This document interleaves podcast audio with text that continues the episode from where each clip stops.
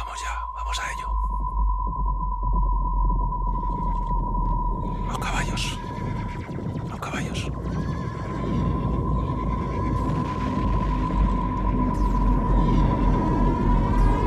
Hola a todos, aquí comienza el capítulo 5, sin rima, Yotis, de esta temporada 3, en el que tenemos el enorme placer de poder charlar con el seleccionador nacional de mountain bike, Miquel Zavala. Además, hablaremos también con Eduardo Talavera Paquete, que nos va a contar cómo ha sido su debut con la selección nacional en este Mundial de Gravel.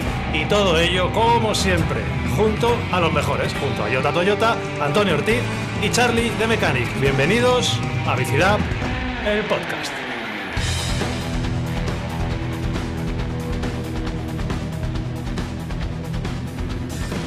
Hoy, hoy lo he podido meter mejor, ¿eh? Ya, esto Escúchame, va, va cogiendo un nivel esto ya que, que asusta. aumentando la capacidad pulmonar por capítulo. No, pero he visto como hoy he recortado cositas de las que vamos a contar luego para que sea sorpresa también a la gente. Eh, eh, hemos anticipado los platos principales. Los platos luego- fuertes. eh, Los platos fuertes. Y luego ya, pues, lo que, lo que surja, ¿no? Lo que se dice.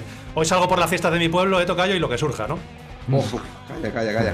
que mira, que todavía estoy con la voz tomadilla, ¿eh? Estuve ayer que- cantando. Hay que entrenar, hay que entrenar para todo. El cuerpo hay que entrenarlo para las series y. Eso está al alcance de pocos. Claro, eso, tenemos aquí a un, a un especialista como Jota. Que, eh, Miquel, Buenas tardes, ¿qué tal? buena- buenas tardes. Que una pregunta muy buenas fácil. tardes. Tarde. Muy fácil. Buenas tardes, ¿Qué, tenemos que hacer desde Bicilab para que nos lleves convocados a alguna convoca, algunas, a algún sitio, tío? No te digo yo un europeo, un mundial. Es por vestir, por vestir ese mayor. ¿Qué tenemos que hacer? La verdad que la cosa está cara, ¿eh? La cosa está cara, pero bueno, todo, todo se puede hablar. Estamos entrenando duro, ¿eh? que te lo puedo decir el tocayo, ¿eh, tocayo? Ya te digo, en este, en este caso sí, ahí aprueban. El tema de entrenamiento y tonterías y vatios y, y chalauras, todas las del mundo. De los mejores. De los Ahí mejores. somos de los mejores. Que bueno, como he dicho en la intro, tenemos el súper eh, placer de tener a Miquel Zavala, que eh, actualmente es el seleccionador nacional de mountain bike, pero que lleva vinculado al mundo del ciclismo por muchísimos años. Eh, estuviste en Movistar también eh, un tiempecito, ¿no? Dedicado ahí al rendimiento, que es lo que nos gusta. Ocho años estuve, ocho Oye. años que se, se me pasaron volando, pero, pero bueno, que, que nunca se sabe. Al final, ciclismo es ciclismo.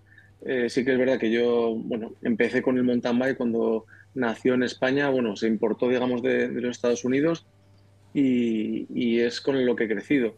De hecho, en ciclismo de carretera se ha aprendido mucho desde, desde el mountain bike. Eh, aunque parezca mentira y siendo mucho más nuevo, eh, se han utilizado muchos métodos de entrenamiento, muchas eh, innovaciones propias del mountain bike en carretera a posteriori. Parecía Fíjate. que eh, Sky en su época estaba innovando, estaba haciendo ahí con los marginal gains famosos y todo esto ahí descubriendo la pólvora. Y, y nosotros en mountain bike, pues con humildad, pero ya, ya hacíamos bastantes cosas. Ya se han hecho cositas. Ahí el mountain bike poniendo las cosas en su sitio, macho, que lo tenemos siempre como el, como el hermano pequeño. Que, mm, que bueno, que, ¿cuánto tiempo llevas eh, como seleccionador en el nacional?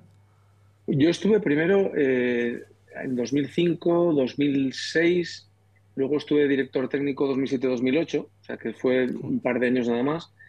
Eh, la última vez, por cierto, que se consiguió el Mundial de Team Relay en, en Italia, con Ruzafa, Armida, Rocío Gamonal y, y Oliver Avilés. Casi. Ahora ya el meter más gente es más complicado, ¿no? Y ya la nueva vuelta ha sido después de, de acabar en Movistar esa etapa de ocho años, que, que además lo estoy compaginando con, con la ruta sub-23, que también, bueno, estoy Eso es. disfrutando muchísimo. Sí, Es verdad. O sea, tú estuviste presente eh, en el bronce de Valero. Estabas ahí. Sí, claro, claro. Sí, sí, me tocó ahí llorar con él y pasarlo muy bien. La verdad que eh, yo creo que la clave de, de lo bien que salió todo, evidentemente, es pues todo lo que él tiene, todo lo que él vale, todo lo que él hizo. Pero el catalizador de todo fue el, el buen rollo que teníamos, que es requisito. Al final, eh, si tú tienes buen rollo, si hay un buen flow, un buen clima, puedes sacar todo lo que tú tengas. Eso es. Y, y a la inversa ocurre, por desgracia, demasiado a menudo. Joder, que eso, lo, tienes, tienes mucho potencial, pero no, no, no lo sacas. eso lo hemos hablado muchas veces nosotros, que, que- que es requisito indispensable en cualquier equipo de trabajo que tengas, da igual a lo que te dediques, el, que haya actitud entre, cada, entre todos los que estén y que, y que nos llevemos bien entre nosotros. Porque es lo que dices tú, al final sacas el 200%. Si encima el 200% eh, tienes a Valero y a Jofra Culler y a esta gente ahí peleándose, pues claro, la- las cosas acaban, acaban saliendo. Que eh, hemos abierto el melón ya de los Juegos Olímpicos y estamos casi, casi empezando año olímpico, ya el 2024. Y creo que es muy interesante que, nos comentes un par de cositas que la gente le tiene la cabeza loca que es el tema de las plazas olímpicas. El tema de. hay dos cosas que son súper importantes y creo que son bastante diferentes. En primer lugar, es cómo gestiona el COI o quien esté al mando cuántas plazas olímpicas o cuántos corredores eh, va a poder ir de cada federación. Eso es por un lado. Y luego, por otro lado, una vez que sabemos que tenemos un corredor, o dos, o dos y uno, o dos y dos, eh, qué requisitos o cómo desde dentro de la federación eh, intentáis pues, seleccionar, evidentemente, al mejor equipo posible. Entonces, son dos cosas así un poco, un poco diferentes y la gente andamos muy pez. Así que si nos aclaras un poquito, por ejemplo, el principio. Sí, pues mira, es, que es, fácil y, complicado a la vez, porque fácil en el sentido, bueno, objetivo numérico, que hay un, número de plazas eh, máximo, que en este caso son dos, tanto para hombres como para mujeres. Antes eran tres para hombres, eh, pero bueno, ahora las cuotas se han, se han igualado y, luego hay un, número determinado de países que solo optan a una plaza por ranking, digamos, ¿no? por puntos que, que, se van, que se van acumulando en un periodo determinado. Entonces esas plazas eh, se van consiguiendo mediante los mejores corredores que, consiguen estas puntuaciones, pero esas plazas son para el país, no son nominales, por decirlo así. Otra cosa es que luego el sentido común eh, determine pues que, muchas veces los que han conseguido eh, las plazas luego normalmente son los que más rinden y normalmente pues deben ser los que los que luego acudan a, los Juegos Olímpicos, ¿no? pero, pero en ocasiones no es así. Y, en, otros deportes pues eh, ha ocurrido esto, ¿no? Pues que igual hay determinados deportistas que se dejan la piel para conseguir esas, esas plazas pero luego, bueno, pues a criterio de, la federación, del seleccionador, eh, pues eh, al final pues el representante es, otro o es otra, ¿no? Y, bueno, aquí surge un poco lo, complicado de, determinar al final quién va y quién no va, porque al final pues son dos nombres, eh, en el caso de, los chicos, por ejemplo, en el caso de las chicas estamos ahora a ver si se consigue una plaza, que se está ahora mismo fuera de, de, los puntos para acceder siquiera a esa, plaza. Y bueno, se va, a ir, se a ir ahora a competir a, una serie de competiciones para intentar rascar puntos y a ver si al final se, consigue. ¿Qué ocurre? Pues que, una vez conseguido estas plazas, que en el caso de los hombres, pues ya tenemos eh, bueno, esas dos plazas, eh, ahora lo que, por ejemplo, hicimos en el preolímpico de París hace, hace nada, hace unas semanas, pues sentarnos con los que allí eh, fueron un poco a, entrenar, a tomar datos, a, ver un poco de qué iba el, circuito, ¿no? que eran, en este caso, David Valero, David Campos, Jofre Cuyel y eh, Pablo Rodríguez Guede, que al final no, no, fue, no, participó, eh, por voluntad propia, porque quería un reseteo, etcétera. Y bueno, por lo menos los que están a priori en el bombo que no se nos olvide también que, para poder ser seleccionable para un mundial, por ejemplo, ahí es donde vosotros lo tenéis jodido para entrar. A ver, a ver. Es, que hay que estar entre los 100 primeros del, ranking UCI, de, en este caso, eh, vosotros. Eh, Habla por ti, eh, que aquí estamos todos. A ver, vamos a mirar. Y el máster no, el máster del universo yo creo que estáis todos clasificados. Ahí no hay, no hay problema. Y claro, ahí es donde pues hablamos de criterios, ¿no? ¿Qué criterios? Bueno, pues lo que sí establecimos fue un rango de, pruebas eh, no demasiado amplio para que no se tengan que estar partiendo la cara durante mucho tiempo, ni tampoco que acabe muy tarde para que una vez tomada la decisión tengan tiempo de hacer un pequeño reset y una buena preparación de cara a los, juegos. inicialmente eh, habíamos hablado de, que ahora, eh, bueno, el, año que viene, que se empieza en, en las Américas, por decirlo así, a la vuelta eh, tomar el Campeonato de Europa, que es en, Rumanía, más dos Copas del Mundo de, Europa. Y esas tres pruebas, en principio, podrían ser las que determinaran eh, dónde hay que rendir a tope para ver pues, quién merece o quién no merece ir.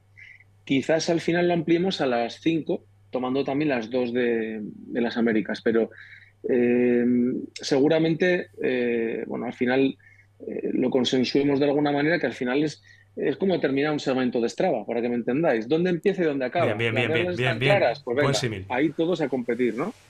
Y en eso estamos.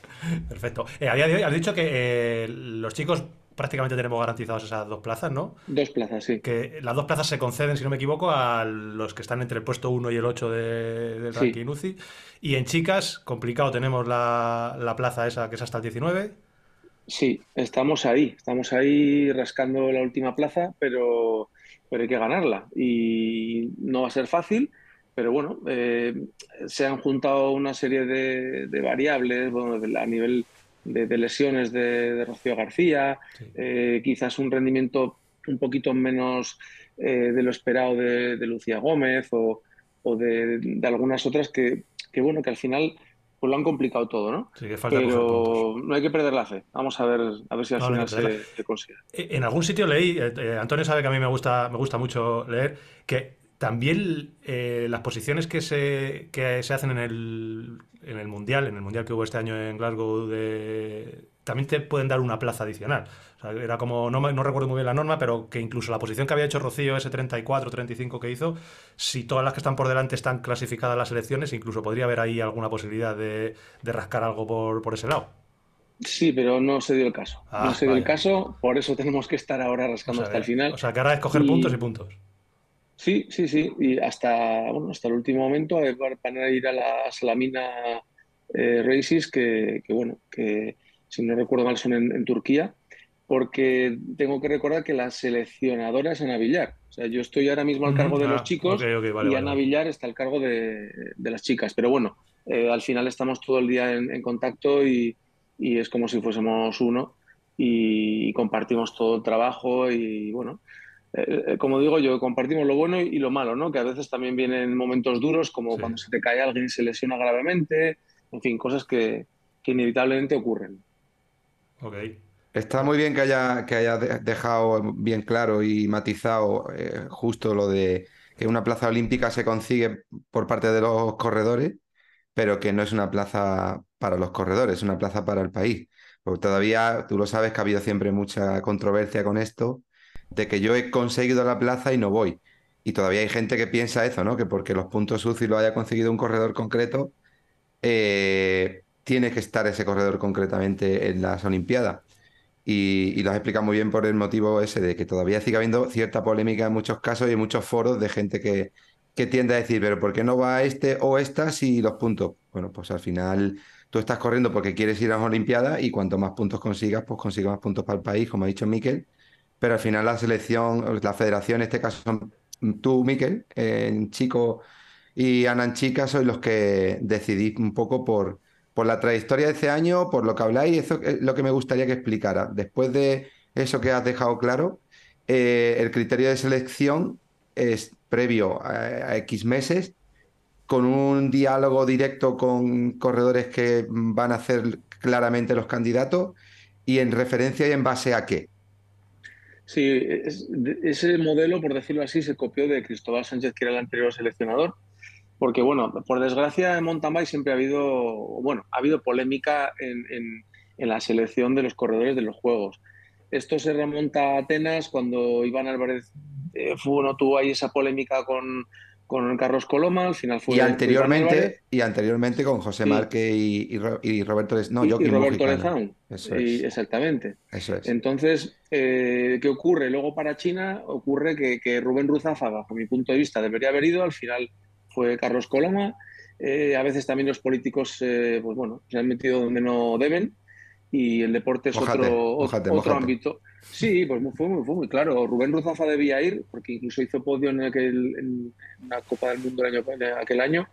Coloma hizo el mejor puesto, un treinta y pico, y al final fue un tema político. El PP de La Rioja ha hecho un pulso al, al PSOE en Madrid y, y así nos lo dijeron. O sea, yo estuve a punto de dimitir, arrastraba también al seleccionador eh, nacional, que era Cristóbal Sánchez, y era director técnico, y fue, fue muy feo, la verdad que fue muy feo. Yo entiendo pues que, que cada uno tiene que jugar todas sus cartas y, y tiene que, que velar por sus intereses, pero, pero ahí también eh, creo que el fair play eh, también está por encima de, de todo. ¿Qué ocurre? Que, que, todo es muy relativo y es muy opinable, ¿no? Al final cada quien se ve como eh, con méritos suficientes para ir y, bueno, eh, luego con posterioridad, por ejemplo, Eh, también había gente que decía pues, que en lugar de, de Hermida debía haber ido Sergio Mantecón. Eh, en fin, siempre es, opinable, ¿no? Alguien consolidado, alguien con experiencia o alguien más joven. En los últimos Juegos Olímpicos, por ejemplo, que yo opté por, por Cuyel, pues se quedaron fuera, entre comillas, pues un Ismael Esteban, que yo era su, su, entrenador eh, poquito antes. Se quedó fuera Pablo Rodríguez, que, que, ya en un documental que el propio equipo hizo en, el Amstad y Novemesto, que eran las dos copas del mundo que, que de alguna forma eran la referencia para, para, tomar de rendimiento, su propio equipo publicó ese, ese documental descartando ya incluso a su propio corredor. ¿no? Paradójicamente, y a pesar de haber, estado en la misma reunión, prima hermana de la que hemos tenido en, París ahora eh, con, todos los corredores, charlando de tú a tú y estableciendo, consensuando esos, esos criterios, eh, pues por ejemplo, eh, Sergio Mantecón decía que, no había habido criterios. sinceramente, eso no es fair play. Y lo digo, se lo dije a él, se lo, digo donde haga falta.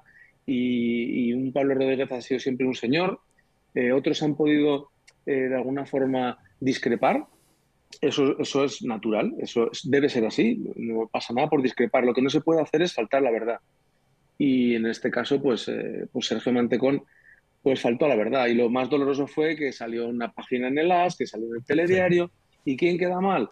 Pues mm, a mí, bueno, pues mira, yo tengo mi conciencia muy tranquila, eh, pero el mundo del mountain bike al final siempre se ve sacudido, pues que parece que, que las cosas no se, no se hagan bien y no es así. Entonces yo mm, muchas veces, mm, bueno, pues harto de escuchar cosas que no son fieles a la verdad, pues abro la boca también, pero aquí en otros medios. Y a veces no lo he hecho pues porque representas una institución y no tienes que ir de voceras por los sitios y, bueno, de alguna forma echando leña al fuego, ¿no? Eh, a Ismael le eché la bronca, porque yo era su entrenador cuando él conocía como yo los criterios.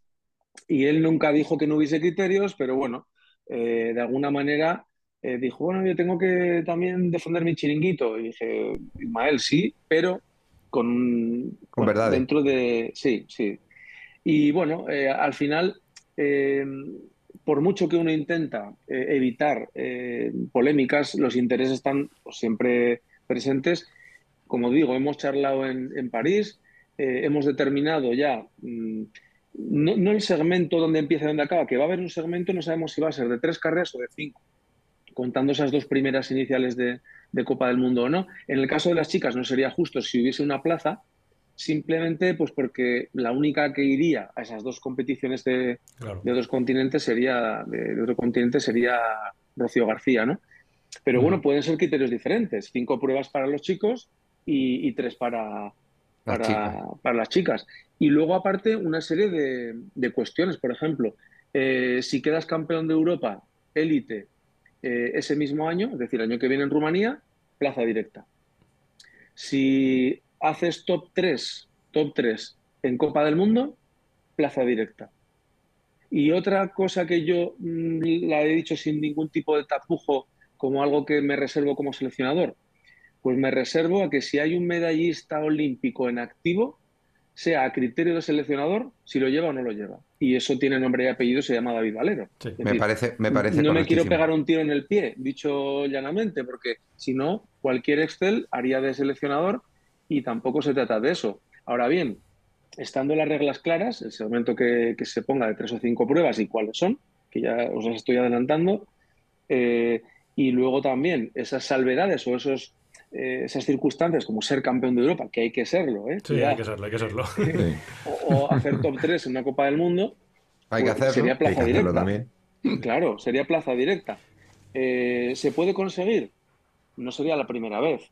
Entonces, bueno, eh, salvo eso, pues al final de los resultados que se obtengan en esas pruebas, pues luego se, los mejores irán luego, ocurren cosas, que si pinchazos, que si yo ese día tenía un virus gastrointestinal, que si no sé qué. Ah, el mejor ejemplo lo tenemos eh, ahora mismo, con lo que ha pasado en la gira americana, David Valero no ha podido correr. Si ese segmento, hubiera, ese segmento hubiera sido Snowshoe y Mont Valero se queda fuera, claro. Por eso es y cerrado además. Claro, y cerrado. Entonces sí que es cierto que, hay que tener esos comodines o esas salvedades para que al final sea el seleccionador el que. Pero que está en boca arriba, quiero decir. Que esas sí, sí, sí, sí, claro, claro. Eh, que lo habéis hablado boca arriba, eso es. En, os habéis reunido yo lo que creo que lo mejor es el buen rollo ese que, nos, que nos comentas que hay, que ellos son amigos entre ellos, con lo cual de los tres, cuatro, pues eso, van a quedar dos solamente. Y bueno, pues que conozcan las, las reglas, como, como dices, y, bueno, pues en caso de duda, pues ahí te tocará, claro, hacer tu, tomar tú la decisión. No, y si este año no hay polémica, pues no se ha tocado la lotería. Sería la primera vez en 20 años. Pero bueno, o y, ¿esos criterios se van modificando eh, juego tras juego o siempre son los mismos? O... Se modifican, se modifican porque para empezar partimos de que los calendarios son diferentes, las temporalizaciones son diferentes. Tú te lo tienes que encajar, como decía antes, pues que haya un rango suficiente para tomar datos, por decirlo así, pero que acabe con tiempo suficiente para no hipotecar el rendimiento en, los juegos, que eso ocurre a veces que se están partiendo la cara hasta una fecha determinada y luego llegan ya con los dientes rotos a, los juegos. Y eso no, no podemos permitirnoslo. De hecho, la clave de la medalla de, Coloma, que yo era su, entrenador en aquel entonces, fue que, Cristóbal Sánchez se mojó. Yo le pedí, bueno, pues que, que dijese cuanto antes eh, los seleccionados porque si no, no había tiempo para, preparar bien ni, la seguridad de que a lo mejor alguien que todavía no sabía si iba o no iba tenía que estar, como decimos, en una Copa del Mundo rindiendo a tope e hipotecando estar mejor en, los juegos. Y al final, pues el caso de Coloma, que paradójicamente solamente se, dio, se hizo público eh, la plaza de Carlos. La segunda se dejó todavía en el aire, que eso también generó mucha polémica. Entonces Cristóbal en un momento dado dijo, a ver, yo tengo claro uno, pero el segundo no tengo claro. Entonces se le dijo, bueno, pues si al menos tienes claro uno, pues dilo por el bien de, esta persona, ¿no? Y este fue, fue Carlos Coloma, que en la última Copa del Mundo, antes de los Juegos, pues se hizo veintitantos. Que, que, no es un mal puesto para lo que nos estamos manejando sobre todo últimamente, que para hacer un 25 Jofra este fin de semana, pues ha tenido que, darle y ha sido el, el, mejor español, pero desde luego está muy lejos de alguien que pretende sacar una medalla o, por lo menos optar a una medalla. Si se alineaban todos los astros, incluido el que él supercompensase súper finamente, pero claro, y bien, y, estando muy sobrecargado en la última Copa del Mundo, que, que fue con mucha fatiga, además de otras muchas cosas, pues podía sonar la flauta. Y al final eh, entre eso y que Paulín Ferran Prevot dejó a Absalon y lo trastocó, etcétera, etcétera, eh, pues al final, mira, sonó la flauta y, todos contentos. Joder, o sea que has estado, aunque de, diferentes maneras, has estado muy presente en los dos últimos bronces. Sí, en, la anterior, yo recuerdo que estando en Movistar, eh, bueno, Carlos ya llevaba varios años pidiéndome que le entrenara. Yo al principio, mm, pues no quería, porque además estaba entrenando a Rubén Ruzafa en, en triatlón, Xterra, de Cross. Y bueno, yo todavía tenía en mente pues aquello que, luego e-, ellos, rencor cero. O sea, al final, eh, súper bien, se volvieron a, hablar y todo muy bien. Y fue el propio Rubén Ruzafal que me dijo, no, no, entrénalo, que no hay ningún problema. Y, eso, dos años antes de, los Juegos empezamos a trabajar. No pude ir a, los Juegos de Río, aunque iba a ir por la empresa que, gestiona toda la televisión, eh, pero bueno, tenía problemas en casa eh, y, al final no pude ir. Me, perdí ese momentazo. José Luis Arce fue en mi lugar y lo pudo vivir él. Pero bueno, que, al final, eh, sí, vivirlo como entrenador es diferente a vivirlo como, seleccionador, que es, diferente.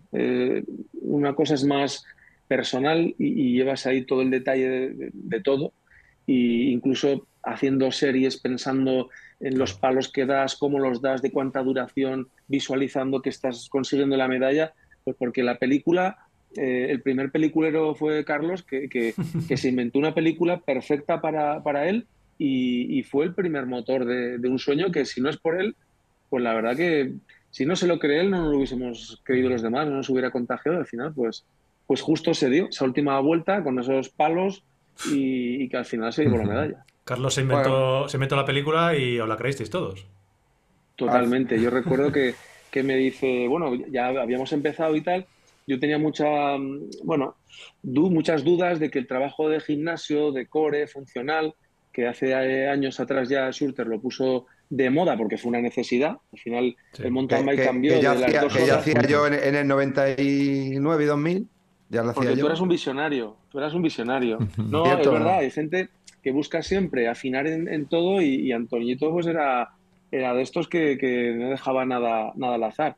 Pero que, que de alguna manera con el cambio reglamentario de, de- de dos horas pasar a hora y media y de meter los rock garden muy técnicos, etcétera, el tren superior pues eh, cogió, cogió más, más importancia Mm. y, y para hacer esto, pues con, con Carlos, eh, él se inventó el contar con, con Barru, el, el boxeador, y su película de Rocky, de Muhammad Ali, de lo que sea, pero que cumplía, que lo hacía, Y que hacía un trabajo de fuerza, y ahí nos quitó, vamos, nos dejó a todos boquiabiertos.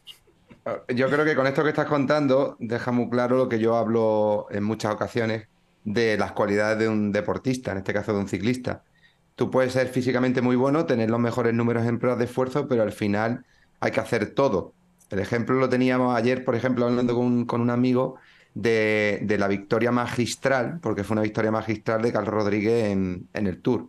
Y eso lo pongo como ejemplo porque esa cualidad que tiene Coloma, que para nosotros muchas veces es, este tío es un flipado, pues es verdad que tiene esa capacidad de sufrimiento, ese- esa, esa capacidad de, de autoconvencimiento, no a él, sino a cualquiera que está en su radio de acción. O sea, yo siempre he dicho que Coloma es la persona con la que te sientas a hablar pensando lo que le vas a decir y te levantas sin haberle dicho nada porque te lo ha dicho él todo. Entonces, Sí, sí. mm, Aquí otra lo que ocurrió fue, fue que, que no solamente se creyó una película, sino que la elaboró mucho, la elaboró muy bien y la es. trabajó muchísimo. Porque otras Claro. veces, yo recuerdo en Nueva Zelanda, año 2006, que, que es pues lo típico, eh, sale, va entre los tres primeros, una vuelta, dos vueltas, y yo diciendo, no sé, no, no lo veo, no lo veo. Y claro, la explosión fue menuda. Fue- y claro, luego hablabas con, no, no, si yo iba muy bien, yo iba muy bien. Bueno, al final eh, te lo tienes que creer, pero tiene que haber un trabajo detrás. Y, y en ocasiones, pues quizás no había puesto todo y aquí tenía hambre, tenía hambre de conseguir, de demostrar, de, de quitarse esa espina de, bueno, de, de que no había conseguido quizás lo que todos sabíamos que tenía en las piernas, pero no, pero que no había, no lo había materializado. Y, y mira qué bien, pues que al final pudo resarcirse un poco de, de todo, que le hemos visto perder un bronce sub-23 en el Mundial de Colorado. Pasar la última vuelta confiado y Walker Ferguson lo adelantó en, el último suspiro. Entonces, hay que perder muchas veces para ganar una. Y yo Mm. creo que esa lección él la aprendió y dijo, o es ahora o nunca. Si no, me voy a retirar eh, siendo, bueno, pues el Rubén Gorospe del mountain bike, ¿no? Por Sí, decirlo sí, así. me gusta. ¿Tú crees que esa, esa película que él, se, que él se montó antes de Río se la contó también a Valero para, para Tokio? ¿Crees que también Sí. le, le- Sí. le- le co- le comió Sí, y sí. le comió y le comió hasta que Sí, sí, Valero sí, dijo, sí, yo, sí, sí. yo soy, yo soy Sí, Rocky? Sí, sí, sí. No, a, a- a Valero y a, y a Rocío. Eh, lo que pasa que, bueno, que cada uno luego es un mundo. Sí, claro. Yo siempre digo que esa película era su película, era perfecta y tuvo el mejor de, de los finales. Luego hay que hacer a- adaptaciones, ¿no? Y bueno, eh, es verdad que al final él tiene una capacidad de, de ilusionar y de, y de- motivar, que es, que es muy importante. Y, y yo creo, bueno, al final, pues eh, si Valero eh, aguanta un poquito más de los juegos, que no lo sé, no- lo veremos, a ver un poco cómo va, cómo, cómo se encuentra, porque si no se divierte, eres de los que dice, mira, yo si no me divierto no, no, no voy a estar, ¿no? Y, y luego gente pues como Cuyel, que, que lo está otra vez poniendo en vereda, eh, David Campos, que, que está recién llegado, pero ya está mostrando buenas maneras, y que, que el otro día en París pues contamos con, con Carlos, estuvimos allí y estaba trabajando con, con todos, muy, muy motivado. ¿Cómo ves? ¿Cómo ves lo que viene, Miquel? Pues a ver, eh, en el caso de, de los chicos, eh, ahora mismo hay un gap importante entre los tres mejores, cuatro, si, si contamos con Pablo Rodríguez y, y el resto, ¿no? Porque bueno, Ismael ya lógicamente ya se ha, se ha desmarcado, se ha echado a un lado. Eh, Felipe Orts, que tenía intenciones de meterse en mountain bike, se ha dado cuenta de que esto no es Bambi, que esto es duro, es complicado, y ser especialista en todo, en ciclo, que es lo que es, es importantísimo. Y, y hay que, y hay que ver, hay que ver un poco cómo, cómo van funcionando. Pero yo, yo creo que Joza tiene mucho que decir todavía Sí. y Campos va dando pasitos muy interesantes y sobre todo está, está echando muchísima cabeza. Está sabiendo cuándo parar, cuándo descansar que eso es muy importante. A ver si te lo ponen difícil, nos, sería una buena noticia para nosotros, que te lo pusieran ahí los tres complicado. Sí, sí, sí, a ver, ahora mismo mm, yo siempre les digo, está, está en ellos.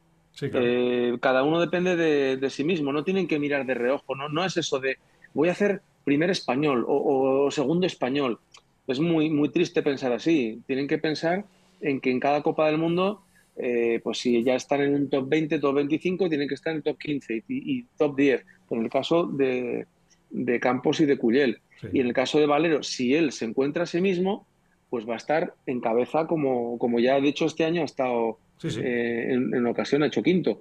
Sin haber tenido un buen año porque vino ya con un virus de Cape Epic y al final no le ha podido dar la vuelta a la tortilla pues por una cosa o por otra, ahora otra vez en, en Snowshoe y, bueno, que, que, se ha venido un poco de vacío, ¿no? Sí, sí, pero el, potencial de Valero, eh, como dices tú, hizo un quinto creo la segunda prueba, pero también hizo un sexto también cuando estuvimos en Valdisole, o sea que esas son posiciones que nos parecen estratosféricas. Fijaos la carrera de ayer, pues hacer quinto o hacer sexto es una, una locura. Yo, yo mi pregunta era más concreta, Miquel, la cómo ves también lo que viene, pero por abajo, por abajo desde las categorías inferiores. A ver, a mí uno que me tiene, bueno, puedo decir hasta deslumbrado incluso. Eh, eh, bueno, a ver, aparte de, Mir, ¿no? Pero tenemos al, al jerezano, que, que Hugo Franco, que, da gusto verlo, es un portento de la naturaleza. Técnicamente, a mí me parece descomunal. Tiene además un pico de potencia impresionante le queda pulirse, pulirse en muchos aspectos, pero es que es primer año de junior, ya ha aprendido también eh, a perder y tiene que seguir aprendiendo a perder porque hay que pifiarla muchas veces. En el Campeonato de España, entre los dos BH, Mid y él, se atacaban y al final, pues mira, eh, vino Gallego y les robó la, cartera, ¿no? Y, y, está bien, está bien que salgan fuera, que les den una curita de humildad y que, y que se pongan a trabajar pues muchos aspectos que todavía mm, tienen por pulir pero a mí me ilusiona. Y, luego muchas veces que, te llevas sorpresas, no sorpresas, pero que, hay gente que como la hormiguita va trabajando, pom, pom, pom, pom, que, que Antoñito era un poco así, ¿no? Que ganó una Copa de España sin meter ruido cuando estaban muy caras. Estaba Roberto Lezón, estaba Hermida, estaba Márquez, estaban, lo que sea, había un, nivelazo. Y, y, eso es a base de trabajo, trabajo, constancia. Entonces, a veces nos fijamos un poco en ese talento natural que, que nos deslumbra por una parte, pero es que la triada querer, poder y valer es fundamental y como falle algo, por mm. mucho talento que tengas y, muchos medios que tengas, como no quieras, pues no, no vas a salir, ¿no? Pero bueno, yo, yo creo que al final va saliendo, siempre va saliendo alguien. En ruta pasa lo mismo, ¿no? ¿Dónde están eh, Valverde, Contador, eh, qué sé yo, en su día Sastre, Freire, Purito? Bueno, pues, pues llegarán otros, llegará un Ayuso, llegará un, un, Carlos Rodríguez, ¿Y qué pasa? Pues que, es verdad que, aquella época dorada, que fuimos el Dream Team, que estaba yo de, director técnico a, China, que ganó el tapado Samuel Sánchez. Pero es que Sastre acababa de ganar el, Tour de Francia. Freire era tres veces campeón del mundo. Valverde, contador. Eh, esa, selección es lo que dices tú, ¿eh? es el Dream Team de Estados Unidos. eso, es, eso es irrepetible. Eh, eso es irrepetible, absolutamente. Qué, maravilla. Y luego el dinero también de de, muchos equipos, de, los calendarios de otros países, que a veces se nos piden cosas que, no se debe pedir. O sea, España funciona mucho pues por el clima y la voluntad y el romanticismo de la gente con el deporte. Pero, pero no tenemos los calendarios de Centro Europa ni tenemos los, medios. Entonces, eh, aún así, seguiremos sacando eso de la chistera, pues un Ayuso, un Carlos, un un Campos cuando salga, que estoy convencido que saldrá, Jofra si se alinea también, y si no serán otros, pero hay que tener paciencia. Y hablando de, la base y del futuro, ¿qué, es lo que necesitaríamos un país como España para, pues para seguir creciendo a, nivel de, mountain bike? principalmente eh, desde, desde abajo, no sé, escuelas, no sé si tú que estás en la federación hay algún plan concreto para, para promocionarlo esto desde abajo del todo. Pues mira, para empezar, eh, las federaciones tienen muchas limitaciones. Eh, hay unos recursos que son los que son y milagritos a Lourdes. Eso es así. ¿Qué ocurre? Eh, Antonio Ortiz lo sabe. Nosotros vivimos la época dorada del, mountain bike, que prácticamente de Estados Unidos, donde más fuerte irrumpió fue, yo diría, España y Francia. Y, claro, en España había un calendario que si entre el Coronas, no recuerdo ahora el JB, me parece que era, que era otro, otro, Es decir, había una, un, calendario muy importante. Había, había equipos que, que, al final le incentivaban y que, y que tenían su presupuesto. Eh, fue un auge impresionante. Eh, las mountain bike las regalaban con las cuentas de, de Banesto, de, yo qué sé, de, todas las, las, bancas. Había más bicis en España que balones, lógicamente, no para 22 contra uno por uno. Pero, pero claro, eh, eso no va a volver. No va a volver en el sentido de que a partir de ahí, bueno, España fue potencia mundial, yo recuerdo Sierra Nevada 2000, que estaba yo allí también. Allí se barrió. 2001 en Bale, hicimos terceros por equipos, eh, campeón del mundo Lejarreta, eh, Hermida también, recuerdo que, no sé si fue campeón, de, campeón del mundo, segundo detrás de Absalón.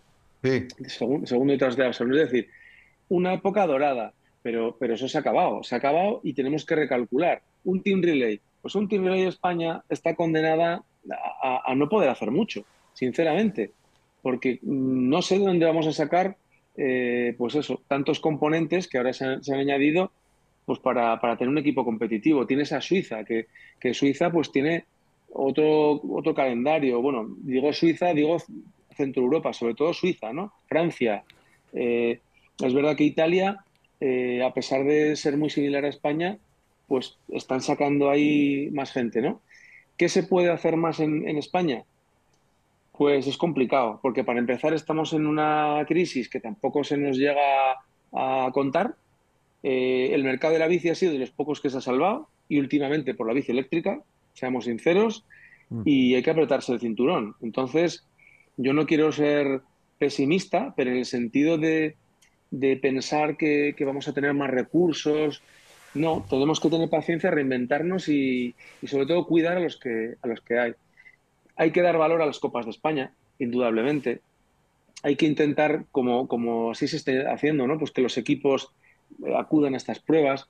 Pero claro, cuando uno oye noticias de que NMR lo deja o, que Primaflor está teniendo, eh, bueno, pues no dificultades, sino que, que, que, esto va a más, va el nuevo formato de Copas del Mundo y las nuevas exigencias pues al final van a dejar que, los equipos pequeños peligren o que la gente por su cuenta no pueda ir a Copas del Mundo. Se mm. está hablando, de hecho, de, esa Premier League o, Primera División y luego hacer una Segunda División a nivel europeo. Porque si no, a la gente de segundo nivel te la cargas de un ya no hablo de España. Y en eso estamos, que, no es fácil. No es fácil. Yo recuerdo eh, cuando estuvimos hablando con Carlos hace ya un año, después de la victoria de Valero en el No Shoe, nos contó mucho de la carrera, evidentemente, pero puso mucho énfasis en el tema de Francia y de Suiza, de cómo gestionan eh, la base eh, en Francia y en Suiza, eh, pues eso, a los, chicos pequeños, a los niños, las escuelas que tienen, todo eso, pero claro, lo que dices tú, para eso hace falta panojita, hace falta dinero, hace falta inversión y hace falta patrocinadores seguramente. Sí, pero sobre todo estructura nacional y competitiva, porque por ejemplo, el calendario que tiene en Suiza o en Francia, y no solo en mountain bike, es en motocross, es en, es en otros deportes que son caros que son caros, pero comparar, querer compararnos con Francia o con Suiza, sinceramente, eh, el lema ese de soy española, ¿qué quieres que te gane? Vamos a echar números, vamos a hacer rankings, vamos a tirar de, medalleros, vamos a tirar de lo que queráis, y entonces esa marca España seguro que no nos la creemos tanto. Y evidentemente yo soy tan patriota que creo que vivo en el mejor sitio del mundo. Y además digo en Andalucía. para, para, más señas, ¿no? Y la falta de calendario la falta de calendario es por falta de participación o de participantes, o porque luego vas a alguna carrera y a lo mejor ves a niños de, yo qué sé, de 14 años con bicicletas de 5.000 euros, ¿sabes? Entonces, eh, no, sé, yo no sé si también es, entiendo que es un problema, puede, parte del problema puede ser económico, pero no sé si a lo mejor también mm, se puede organizar de alguna manera pues ese, calendario que, que comentas. Sí, incluso geográfico, te diría, porque eh, al final, eh, para que los extranjeros centroeuropeos vengan a correr a España, o haces pruebas de primer nivel con la máxima puntuación y que, les rente venir. Y bueno, ejemplo, pues tienes Bañoles. Pues Bañoles va mucha gente, pues porque es una clásica, porque tiene mucha puntuación y porque está donde está. Hmm, porque si es en Jerez de la Frontera o en Baza, pues no va a ser igual. Y, y, una cosa es el número de participantes y otra es la calidad un poco del nivel deportivo. Y la ubicación. Y exactamente, incluso de los, de los propios circuitos, que, que, ya por reglamento en España se ha incentivado que la puntuación sea lo más alta posible y también que, eh, que se pongan rock gardens, en fin, que, que, sea un poco a la europea y como, como es necesario. ¿no? Miquel, tú has dicho antes que, que ya en el Mundial de Sierra Nevada, el famoso Mundial de Sierra Nevada, que ojalá vuelva algún día otro mundial a España. Mm. Ya estabas por ahí en la federación. Miquel lleva más de 20 años, de una manera u otra, siempre ha estado vinculado a la federación y al ciclismo, por supuesto, y, a, al mountain bike. De aquellas que coincidíamos nosotros a día de hoy, 2023, ¿qué ha cambiado el, el mountain bike y qué ha cambiado la federación? Pues fíjate, yo empecé de preparador físico, que en realidad era un auxiliar, eh, un auxiliar más. El que compraba la barrita, Antonio. Totalmente. Yo iba al supermercado a comprar las barritas de Antoñito, que además las querían específicas. Y si no, vamos, pataleta. No, tanto como eso no.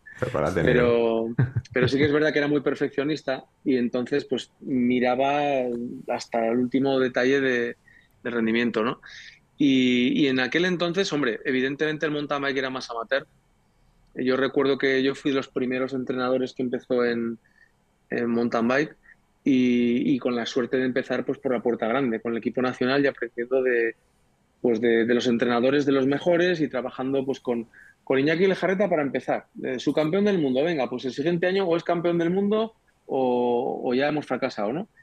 Y era más amateur. Eh, bueno, ahora está más, más profesionalizado, está Igual que en el ciclismo de carretera, ha ocurrido algo muy parecido. ¿eh? Al final es muy, muy similar, se cuida cada detalle. Eh, luego la presión sobre los deportistas es bastante mayor y sobre todo aquí las redes y, los, sobre todo las redes sociales han generado un extra de presión importantísimo y por eso el estado anímico y, la salud mental del deportista corren más peligro que nunca. ¿no? Eh, sobre todo esos dos aspectos, profesionalizarse y, los medios, las redes sociales que al final pues hacen que todo tenga un eco impresionante y que deban prestar mucha atención a estas redes los corredores y que les afecte todo muchísimo. Ejemplo muy claro, perdona que te interrumpa, es eh, justo esta semana eh, Natalia Fischer ha hecho una publicación en redes sociales, evidentemente, hablando pues un poco de ese problema, de, cómo eh, este, estos últimos meses ha estado desaparecida de redes sociales porque, porque no se encontraba bien y dando importancia a lo que viene siendo la salud mental y a, y a venirse un poco arriba. Así que sí, sí que el tema de redes y el tema de, salud mental. Que... No, por desgracia son muchísimos casos y no solo de chicas, de chicos también. claro, por supuesto. Que cada uno lo lleva como puede. pero, pero, es un, ocurre con la, sobre todo los adolescentes eh, mm. a nivel general, ¿no? Que se les bombardea con un montón de, bueno, de información, de, de estándares de, belleza, de comportamiento, de estatus, de, en fin, y mucho soplagaitas también, que es modelo, mm, sinceramente, un modelo nocivo en muchos de los casos.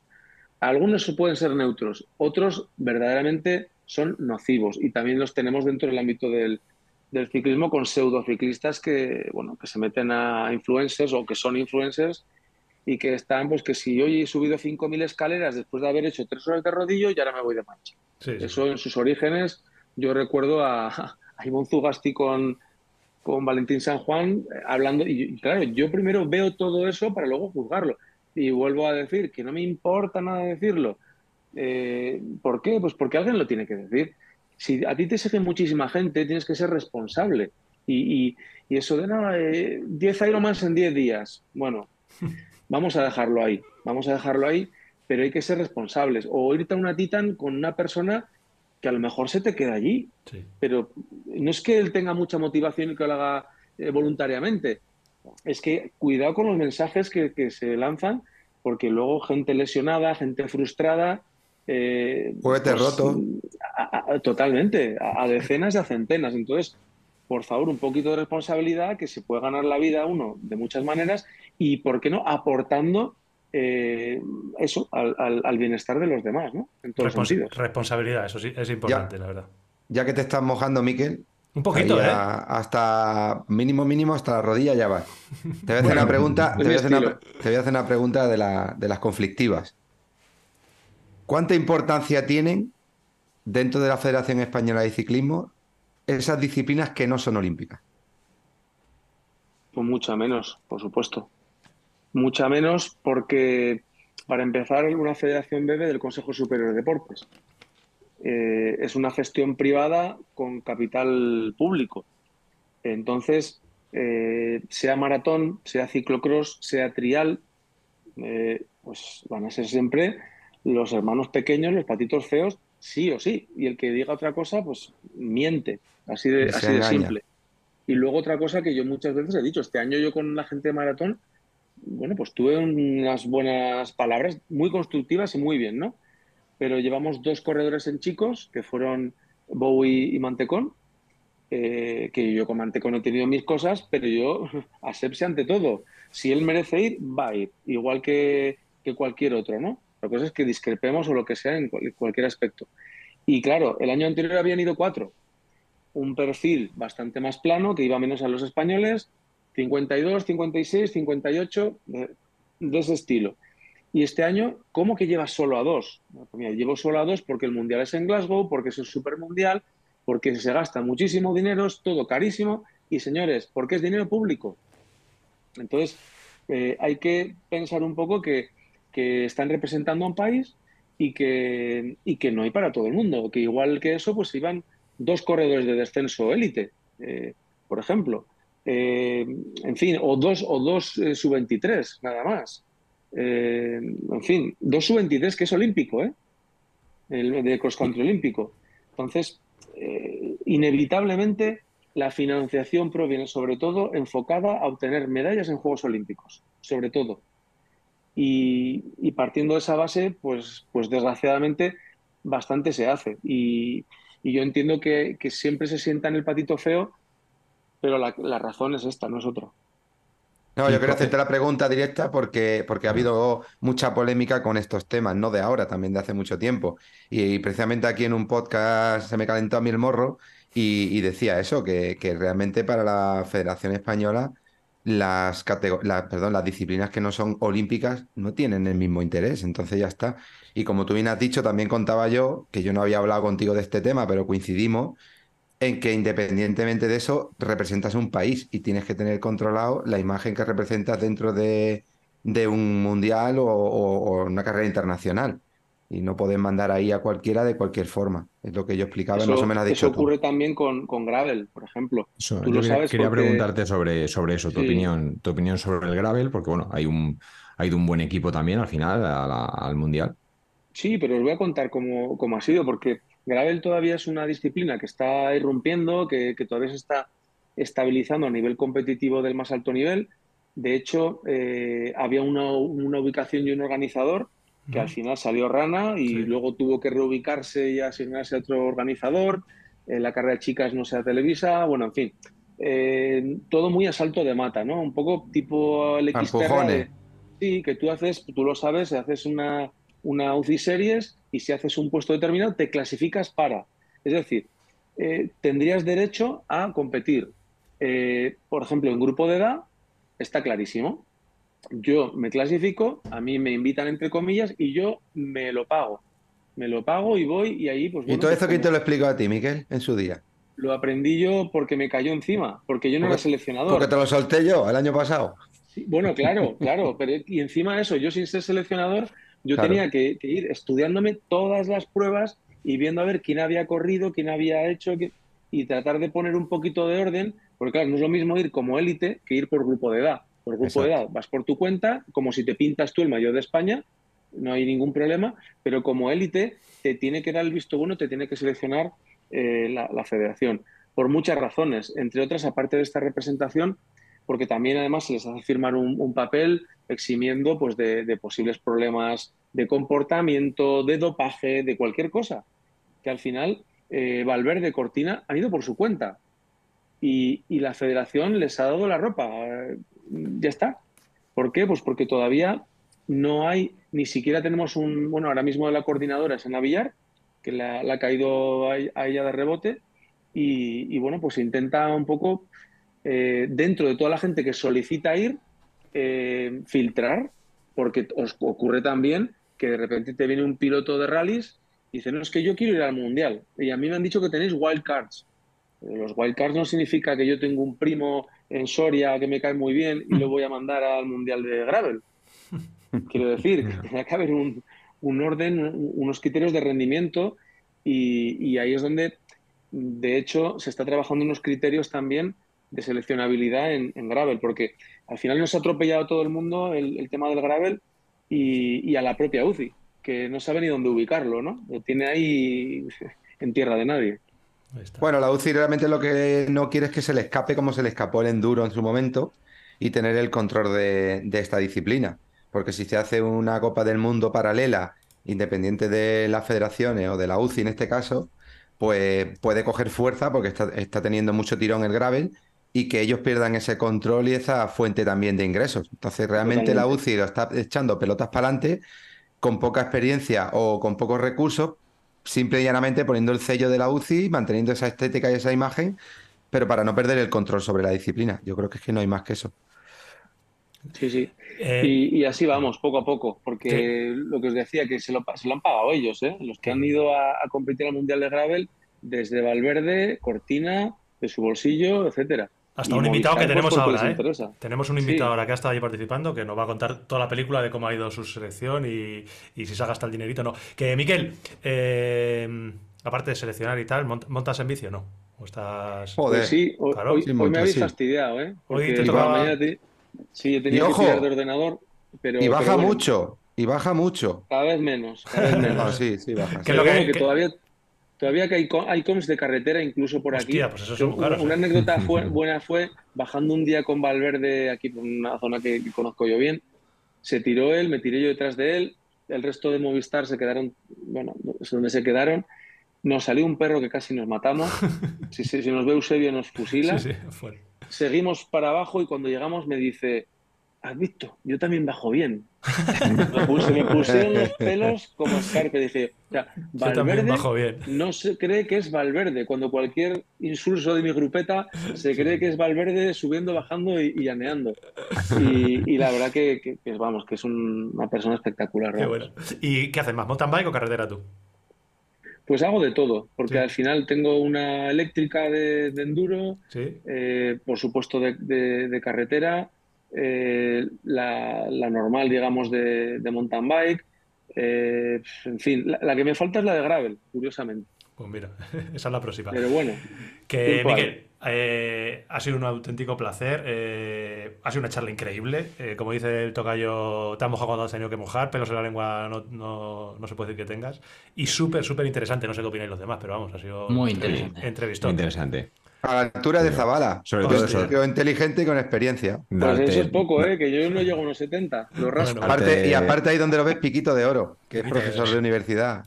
Darte, darte, las gracias por tu tiempo y, bueno y por todas las cosas interesantes. Desde luego. A ver si nos juntamos un día con bici. Esa es buena. Eh, eh, miramos ahora lo de nuestro ranking, ¿vale? Ya te mando por privado. Como... Ahí sacamos el Strava rápido y empezamos a mirar comps.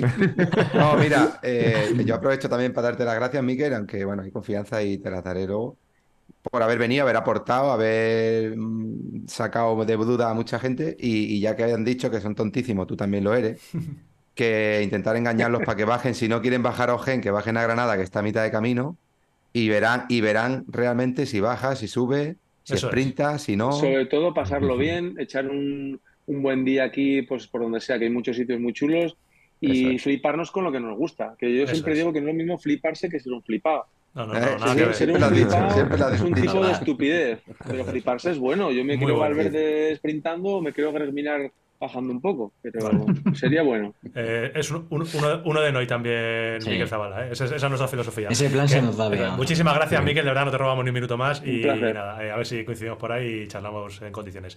Que un abrazo. Gracias, Miguel. Gracias, gracias Miguel. Gracias a vosotros. Joder, vaya tela, tú. Vaya charla, tocayo. Mira que me lo, me lo dijiste el otro día, me dices que tiene que venir mí, que, venga a mí, que esto te va a costar. ¿Qué te crees? Te va a costar. En mí que viene gratis. que, pues bueno, eh, una vez más, una entrevista más, y la verdad es que, joder, lo que he dicho, eh, que ha contado cosas muy, muy, muy interesantes, la trastienda de, del ciclismo. Y nada, cerramos esta primera eh, sección del podcast. vamos a ir pasando a las siguientes. en las que mm, estamos gestionando también que aparezca por aquí otro, otro entrevistado de menos postín, no lo vamos a engañar, ahora se lo voy a decir a la cara. Bueno, bueno, bueno. Sí, no, se lo voy a decir ahora, voy a decir. De más altura, seguro. Bueno, bueno, ahora lo veremos. bueno, Miquel, que cuando quieras te puedes ir, ya te dejamos, te dejamos descansar y que hagas tu, tu Y seguimos Un abrazo, nosotros. ya lo he dicho, a ver si coincidimos un día en bici. Venga, Venga, chao, chao, chao. Ah, gracias. Venga. Que Yotis, Dime. ¿no? ¿Tú eras? ¿Te has Te va a sorprender? ¿eh? Te va a sorprender muchísimo. No, no, ¿eh? no, no. Te va a sorprender muchísimo. A mí no me, no me innovéis que me piro, tío. A mí no me empecéis. ¿eh? Uno que si quiero cambiar las secciones, el otro en el, en el Telegram. ¿Por qué no hacéis las charletas antes que la noticia? ¿Pero qué, qué es, qué es esto? ¿Qué somos, qué somos ana- anarquistas, anarcocomunistas ahora? Vamos a ver, que tenemos un, tenemos un estado establecido, un orden, unas prioridades. Haz lo que te saca los huevos. Yo, yo paso, yo le doy al botón y. No, no digo nada, tío. Estoy nervioso. Las noticias.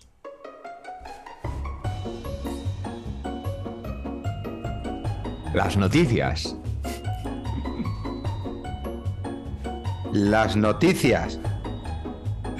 Madre mía, es que ya lo claváis hasta con el lag que tiene la música, tío. El otro día estaba escuchándolo y digo, hostia, tiene razón Charlie, que es que hay un poco de lag. Porque cuando me escucho yo en la intro, es como que entro tarde. Y yo no entro tarde, yo entro siempre perfecto, tocayo. Pero, Hombre.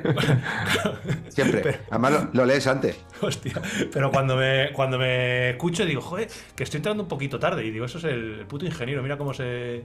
¿Cómo se lo, ha, se, se- ha- se lo ha investigado? Pero no, no, esta vez muy bien, ¿eh? Y- Ingeniero de sonido. Ingeniero.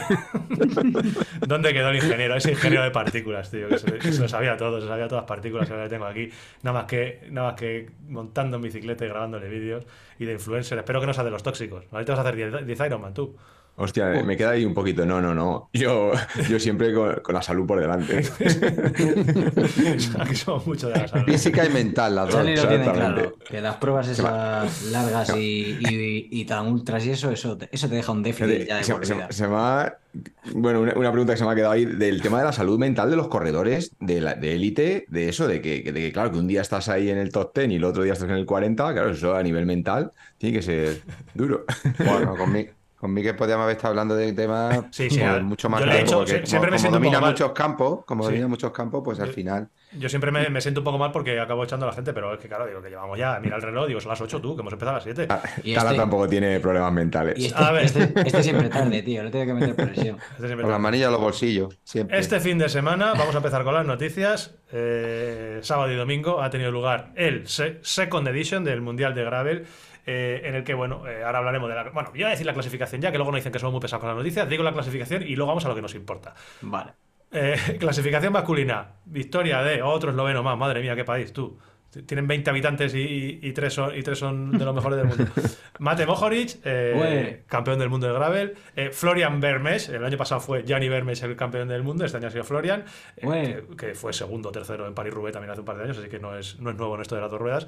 Y tercero, Swift Connor. Y cuarto, pues es el, el que le dijo a Miquel Zavala que él también baja bien. Don Alejandro Valverde Belmonte, que hizo cuarto, el jubilado, el retirado. Un, un ciclista jubilado y retirado que hace poco en la QH reventó a don Eduardo Talavera. Edu, ¿qué tal estás? 58, ojo, decirlo también. Hombre, Eduardo ahora- Talavera, ahora- 58 en el Mundial de Gravel de la categoría reina, élite, no demás, que son sus categorías. Edu, te reventó, te reventó otra vez Valverde, tío. ¿Qué hacemos con ello? Bueno, pues eh, sí, tío, me volvió a reventar. O sea, me ha reventado todas las veces con las que me he cruzado con él. Y las que te, y las que te- y las que te quedan.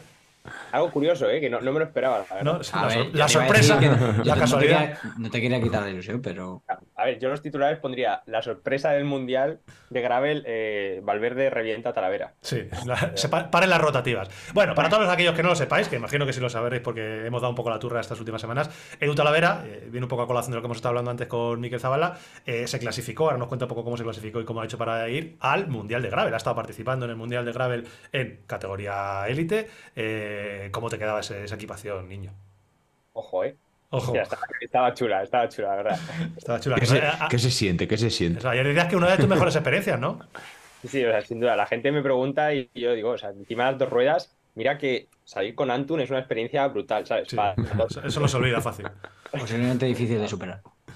Pero es cierto que, que el Mundial para mí ha sido, o sea, la hostia. Sí, O sea, increíble. lo has disfrutado. Sí, sí, sí. O sea, a mí es que al principio estaba nervioso. O sea, es que es de esas cosas que dices, Eduardo, ¿por qué te pones nervioso si sabes que, que vas a Que disfrutar? no y tienes ya? nada que hacer.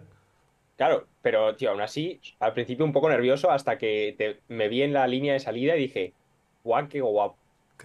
ojo que para que Edu se ponga nervioso, o sea, Edu es el tío más tranquilo que he visto. Mira, tiene los huevos como, como dos melones, o sea, él, no, él, no, se pone nervioso nunca en la vida. O sea, que para que cuando el otro día me dijiste, pues sí que en la salida estaba ahí un poquito, un poquito ahí. Sí, perdón. que no se nos venga arriba, que en la salida del Mundial de Graves estuviste tú antes que él. Hombre. Y, tú y yo estuvimos abriendo, abriendo estamos, hablando, de ti, estamos hablando de ti. Estuve, ya contar, bueno, ya contar una anécdota más adelante de cómo me, casi me echan del país. Pero bueno, tal. Cuéntanos, entonces, estuviste ahí en el cajón, eh, mirabas para los lados y veías ahí a cascos de Red Bull y todo. Realmente, claro, es que veías, bueno, para los lados más bien para adelante. Para adelante, para adelante. en este caso nos ordenaban por orden de, puntos, ¿vale? Entonces yo estaba el dorsal 94 y entrábamos en orden de dorsales. Perfecto. Entonces tenía, pues, pues eso, 94 personas delante, pues una estaría como en décima fila, más o menos, novena. Bueno, no, no, está mal, ¿no? No, no estaba tan mal, es, mm. decir, o sea que al final, por ejemplo, Morcillo tenía el 150, creo que Zubero también, o sea que salían al final bastante más atrás y íbamos en total unos 230 aproximadamente. ¿Os hicieron bike check de ese, de los que pasan el iPad por ahí para ver las bicis? A mí no, pero sí que al llegar vi alguno, o sea, vi alguno de la UCI con el... Con la tablet. sí, pero a mí no, así que por, lo menos no me pillaron el motor. Perfecto. no, no, brutal, ¿eh? O sea, de verdad, o sea, estar ahí en la línea de salida, de ver todas las banderas, un montón de gente, tío. O sea, igual que cuando ves un ciclocross por la tele, que, hay tres filas de, gente a los lados, igual, tío, un montón de gente a los lados, al fondo todos los fotógrafos. Yo es que estaba flipando. Yo hubo un momento que, que fue cuando cambié el chip y dije, hostia, tío, disfruta de esto porque eh, es brutal, ¿sabes? Directamente. Qué buena. ¿Se da la salida ahí? Eh, pues Tranquilos, ¿no? Sale toda la gente tranquilita, ¿no? Sí, sí. Vamos, zona 2, salimos en zona 2 fumando. No, o sea, ¿Pudiste pegar tu palo inicial o, no hubo manera? No, me a coger un poquillo. Llegué a coger cabeza, llegué a ponerme a ahí ¿Cómo te gusta? un microsegundo porque dije, me dio mucho aire y dije, este no es mi sitio. Y no, es que es verdad, o sea, se salía dando una vuelta a un lago, eh, no me acuerdo cómo se llama el lago, la verdad, muy, o sea, muy chulo. Solamente lo dábamos esa vuelta, la dábamos las chicas élite y los chicos élite. Las chicas élite el sábado y nosotros. Y yo cuando fui a verlo, que fui con Zubero, porque es con el que he hecho el viaje, bueno, con Zubero y con Red Martínez, que le, conocemos, pues, eh, dimos la vuelta a esto y hacía una, había, se salía en subida, por una subida de arena, un poco resbaladiza, te metían con dos curvas así tipo ciclocross de césped, y luego te metían la vuelta al lago, que la mitad era como asfalto y la otra mitad otra vez pista. Y Zubero y yo cuando fuimos a reconocerlo dijimos, Buah, esto se va, aquí se va a enfilar todo, se va a ir en fila uno ya sufriendo y espérate que cuando salgamos del lago no salgamos cortados. Bueno, es cierto que, que, se fue rápido, pero tampoco fue una locura. Es decir, sí que se notaba que se luchaban muchas posiciones para intentar, porque justo cuando salíamos del lago llegábamos a una zona también de asfalto, entonces la gente iba ahí como atenta y demás y había que luchar un poquito la posición, pero bueno, se podía llevar, más o menos, más o menos. ¿Y luego el desarrollo así de la carrera? Y, luego, pues nada, la primera hora, hora y media rodamos casi todo. A ver, yo más o menos me iba colocando entre el 60, 50, 60, más o menos lo que me dejaban. ya digo, hubo un momento en una zona de carretera que vi un hueco, me metí para adelante y llegué a estar delante, que es donde estaban básicamente los belgas, los italianos. Ahí que vi a y digo, me voy a poner un poquito a rueda de Van a ver qué se siente, a ver qué se siente. Desaparecí rápido. Me metieron dos o tres manillares y dije, bueno, este no es mi sitio. Hasta luego, hasta luego, Mari Carmen. Tal cual. Pero ese fue muy rápido. O sea, la primera parte era brutal. Cuando teníamos asfalto se rodaba mucho, pero es que en pista, o sea, eso era un acto de fe. Tú ibas ahí en mitad del pelotón y dices, solo veías polvo. O sea, tenías la cara llena de polvo, la boca llena de polvo. Tú rezabas porque no hubiese ningún bache ni ninguna piedra. Básicamente era, hacías eso. Durante la primera hora fue rezar. Yo todo lo que sabía. Eso fue. Y hubo un momento que nos metíamos por zonas de mucha, de pedreras, totalmente. O sea, en las pistas, en lugar de estar más compactas, había mucha piedra y solo se oía clon, clon, clon, clon, clon, clon. Y las piedras. Yo diciendo, madre mía. El, desembarco de Normandía, tú. ¿Has visto Salvar al Soldado Ryan cuando salen de los barcos? Y los... que era, exagerado. O sea, tú piensas, o sea, yo por lo menos la tenía vinilada, que eso me iba. iba, iba, pensando en el vinilo. iba pensando, Ahí en el mundial, menos mal que menos mal que hablé con Pellejo. tal cual, tal cual, porque por ejemplo Santi no la llevaba vinilada y se iba cagando un poco en todo. Mira, a, a eso no le preocupaba. No, o sea, si te fijas los primeros, de hecho, no llegan muy manchados tampoco. O sea, tú ves al. A lo mejor demás no llegan tan manchados, claro, no es que no estuvieron atrás. O sea, yo iba a detrás. Claro, comiéndote la luz iba con Morcillo y también con José Mari, íbamos diciendo, tú, tú, esto es lo más peligroso que he hecho yo en mi vida. José Mari pasó y me dijo eso, me dice, esto es peligrosísimo. Y yo, madre mía, si es que para que me lo digan estos. Y, muy guay, muy guay. O sea, de hecho, o sea, Valverde le pasamos. jugándome la vida, pero muy guay. es, que era como una mezcla entre mm, creo que me voy a matar y hostia, qué guapo estar aquí. Pero sí, y luego eso, los, españoles, la verdad es que al principio bastante juntos. Ya digo, Valverde eh, yo creo, no sé si es que no se coloca, o sea, no se coloca muy bien o, yo qué sé, le da un poco más de palo el gravel, pero sí que estaba un poco más atrás y creo que Mantecón eh, le echó una manilla para irse un poquito más adelante y estar colocados. Y hubo un momento que estábamos, yo creo que todos los españoles como en fila, pasando para adelante. O sea, que eso me pareció bastante guay, por lo menos. Dije, bueno, por lo menos para estar todos un poco aquí unidos. Trabajo de equipo. Sí, trabajo de equipo. Y después, pues ya hasta que llegó el primer puerto. En el primer puerto ya, pues se rompió todo, la verdad. O sea, ahí creo que Van ahí ya había pinchado una vez. Sí. Básicamente porque me pasó. O sea, me pasó a toda hostia así y dije, bueno, pues. ¿Y este dónde aparecí? Hasta luego. O sea, que yo ahí ya, a partir de ahí ya dije, mira, o sea, sí que es cierto que me hubiese gustado pegar algún palo, tal, no sé qué, pero también te digo, como no hay cámaras ni vídeos, pues digo, ¿para, qué? ¿Para qué? ¿Para qué hacer la tontería si no sales? Y la GoPro no te la dejaron llevar. Claro, por eso. Entonces dije, eh, creo que es innecesario. Nada, realmente en el momento en que empezamos a subir, subían muy rápido. O sea, tampoco, o sea, sí, digo, puedo subir, claro, y subes ahí. Eh, se acabó la carrera. Sí, es la primera hora y dices, hipoteco mi carrera y muero. Entonces. Cuando hablas, Tala, cuando hablas de muy rápido, a ti que te gustan mucho los números, eh, ¿cuánto ibas tú? Pues es que de velocidad tampoco lo he visto tanto, pero la primera. velocidad no, o sea, Mm, vatios. Es decir, a ti que te gusta mucho el vatio kilo y todo eso, ¿a cuánto subías tú y, Yo iba a subir a 350. O sea, yo me puse a mis vatios y dije, no quiero pasar de 350, que es, mi FTP más o menos. 350 para que son no, penséis que son 3,5 vatios kilo. No habla de 3 vatios y medio kilo. Eso. Está en 5,6, 5,7 iba y, yo dije, yo me, me, pongo aquí y, ya voy, subiendo tranquilamente. tranquilamente. Tranquilamente, sí. y, pero no quería pasarme mucho eso porque justo el día anterior sí que había hecho también con Zubero la último, el último bucle y vimos lo duro que era. Y fue cuando dijimos, hay que regular. Guardado. Sí, sí, porque es que si no hace, o sea, ya guardando, ahora os contaré, hice un seto guapo, pero si, sin guardar hubiese sido la hostia. Entonces, nada, a partir de ahí se empezó a estirar mucho y tardó un rato en, en, hacerse grupos, porque al final se juntaban los grupos, se separaban. Es cierto que el primer bucle sí que había bastante asfalto. O sea, la, la carrera, para los que bueno, no hayan visto el, el, track o el perfil, era muy Era como que hacías una línea recta, te dirigías hacia el primer paso por meta, ahí ya había, había un puerto antes de pasar primero por meta, pasabas una vez por meta, hacías un pétalo, como si fuese un pétalo de una, de una flor, sí. Eh, y luego pasas otra vez por meta y hacíamos otro pétalo. Vale. Si fuese una flor, de, o sea, una flor de dos pétalos con un tallo. Era más, ese es el dibujo que tienes que tener en la cabeza. Entonces, el primer bucle, o sea, lo que es la primera recta tenía un poco de todo. Asfalto, tierra, un poco mezclado. De hecho, la subida se hacía, era tierra y todos íbamos por un canalón en fila 1, tipo por Rubén, cosas así. Todos por el canalón eh, de fila 1.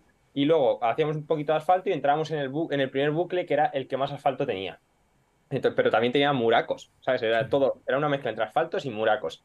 Y igual, ahí yo creo que también hicimos una parte rodeando un lago súper bonita por sendero, que hubo bastantes caídas, y ahí fue donde vi a, Cortina. Mm. le pregunté, digo, ¿qué te ha pasado? Y dice, he roto no sé qué. Me dijo, he roto no sé qué. Ay, material, rompió algo. Sí, y, le vi con la, con la bicicleta a hombros yendo hacia atrás, hacia el habituamiento. Y ahí debió oh. ser que ya te abandonó. Sí. Y ahí va, lo, o sea, a partir un poco desde que se rompió, casi también es cierto que íbamos los españoles bastante unidos, en el sentido, o sea, bueno, no todos, José Mari hizo un carrerón. José Mari hizo carrera buena, ¿eh? Bueno, bueno. hablando un poco del tema, sí. 20 tantos hizo, creo. 26, ¿no? Que se está centrando mucho en Valverde y tal, sí, pero hostia, que José Mari hizo el 23, hizo el 23. 23, 23 hizo. Carrerón. Y luego los otros, lo que éramos más el segundo grupo, por así decirlo, españoles, que éramos eh, Morcillo, Zubero, eh, Robert, que era el chico que, no conocíamos mucho, no le teníamos muy ubicado, y, yo íbamos más o menos juntos. Y Darío Gadeo también estaba por ahí, le vimos un rato, pero luego creo que, se descolgó. Y, y, es que fuimos, pues yo creo que hasta los, hasta los últimos 20-25 kilómetros, literalmente que esos cuatro juntos, en el mismo grupo. Eh, qué bueno. Sí, súper bien, ¿eh? porque al final, al final ir con gente conocida mola. Entonces, se tiraba Morcillo y Zubero, que bajan como dos colgados, pues se tiraban para abajo, nos sacaban ventaja, les cogíamos otra vez en la subida, les pasábamos, así, era todo el rato, todo el rato. Y, yo que sé, en uno de esos puertos otra vez nos volvió a pasar Banaer. Yo a Banaer no le vi pinchar, bueno, sí, en el lago, pinchó en el lago, algo así. Y, nos volvió a pasar, ahí a toda hostia, que ahí así que nos enganchamos porque nos pilló coronando. Dijo, va a ver cuánto aguantamos. Está la mía, está la mía. Buah, marqué un lap de tres minutos. Qué bueno. no, es cierto que iba a toda hostia, ¿eh? O sea, iba a toda hostia y lo que pasa es que no nos soltó como tal en la subida, porque en la subida había un repecho y lo aguantamos, un llano y lo aguantamos y nos soltó bajando. Bajando se tiró y dijimos... Madre mía. sí, no me quiero jugar la vida. Y, ya, y más o menos así fue un poco rompiéndose todo hasta que entramos en el segundo bucle, en el último bucle, que fue yo creo de las cosas también más aburridas que he hecho en mucho tiempo. O sea, igual hice una hora y diez, íbamos un grupo de... Yo pensaba que había soltado ya a los españoles y yo, guau, qué bien, porque ya sabéis, o sea, Sí, sí. la primera batalla era contra los Yo dije españoles. Como buen- como- español. Como buen tontísimo. O entonces- sí, sí, o sea, yo sabía que, a ver, que ahí estaba mi batalla. Yo lo que no quería quedar era el último de los españoles. Y no, y es cierto que pensaba que les había soltado. Iba yo en un grupito con el Robert, que íbamos los dos juntos, y en el llano, en la zona llana esa, íbamos muy despacio, y en un grupo de 10 así, se nos juntó otro grupo como de 15 o 20, que estaba Zubero y Morcillo. Y ahí estuvimos rodando a rueda, porque realmente tampoco dimos muchos relevos, y, y súper aburrido. O sea, una hora que yo digo, me estoy aburriendo como una ostra. Lo bueno es que íbamos a 200 Joder. metros a rueda, y, y por lo menos digo, bueno, yo estaba diciendo, vale, no hagas el tonto y sigue cuidando las piernas. O sea, era mi único. Claro. Sí, Y muy- y además sabiendo lo que te venía, ¿no? Claro, es que sabíamos que los últimos 15-20 kilómetros eran mortales. Sí. Y ya, una vez que empezó el primer puertecillo de ese bucle encadenado de como tres puertos, yo ahí arranqué y dije, ya, ya está. Me vi con patas y dije, yo me voy aquí. Y es cierto que se rompió el grupo, o sea, pensaba que la gente iba mejor y nada, me fui con dos italianos y un belga, que eran los, los del grupo de edad 18-35 que nos habían Ah. pillado. Los tres Ah. primeros del grupo de edad que hicieron podio nos Joder. pillaron por detrás. Y esos son los que se vinieron conmigo. Y yo diciendo, bueno, otra vez, ya deja a los españoles. Pero bueno, es que el Zubero nunca muere, tío. No, no, Zubero. Te lo he dicho, además, digo, es que me voy, me voy con la victoria de haber reventado Morcillo, lo cual me hace muchísima ilusión. Perfecto. y me voy con la espinita de que Zubero me abrió el capó en el último puerto. Bueno, Ah, amigo. Es que ahí te crees que tú por ir a desayunar con él y eso te va a dejar, te va a dejar a ti dar una palmadita en el culo. ¿Eh? Además que, que le intenté abrir un poco y, y- y me cazó. Y es que el último, la última rampa era tan empinada que yo casi no subo. O sea, yo, yo eh, pidiéndole a la gente, push me, push me. Push me, qué cerdo eres, tío. Vamos a ver, que eso no se Yo, hace. yo, yo, yo, yo. eso no se, no se hace, push me. Mate Mojori no dijo ni un push me ni un push me, tú. Claro. Mal Push me y luego, y luego, oh my god, ¿no? Oh my push me, push me, oh my god.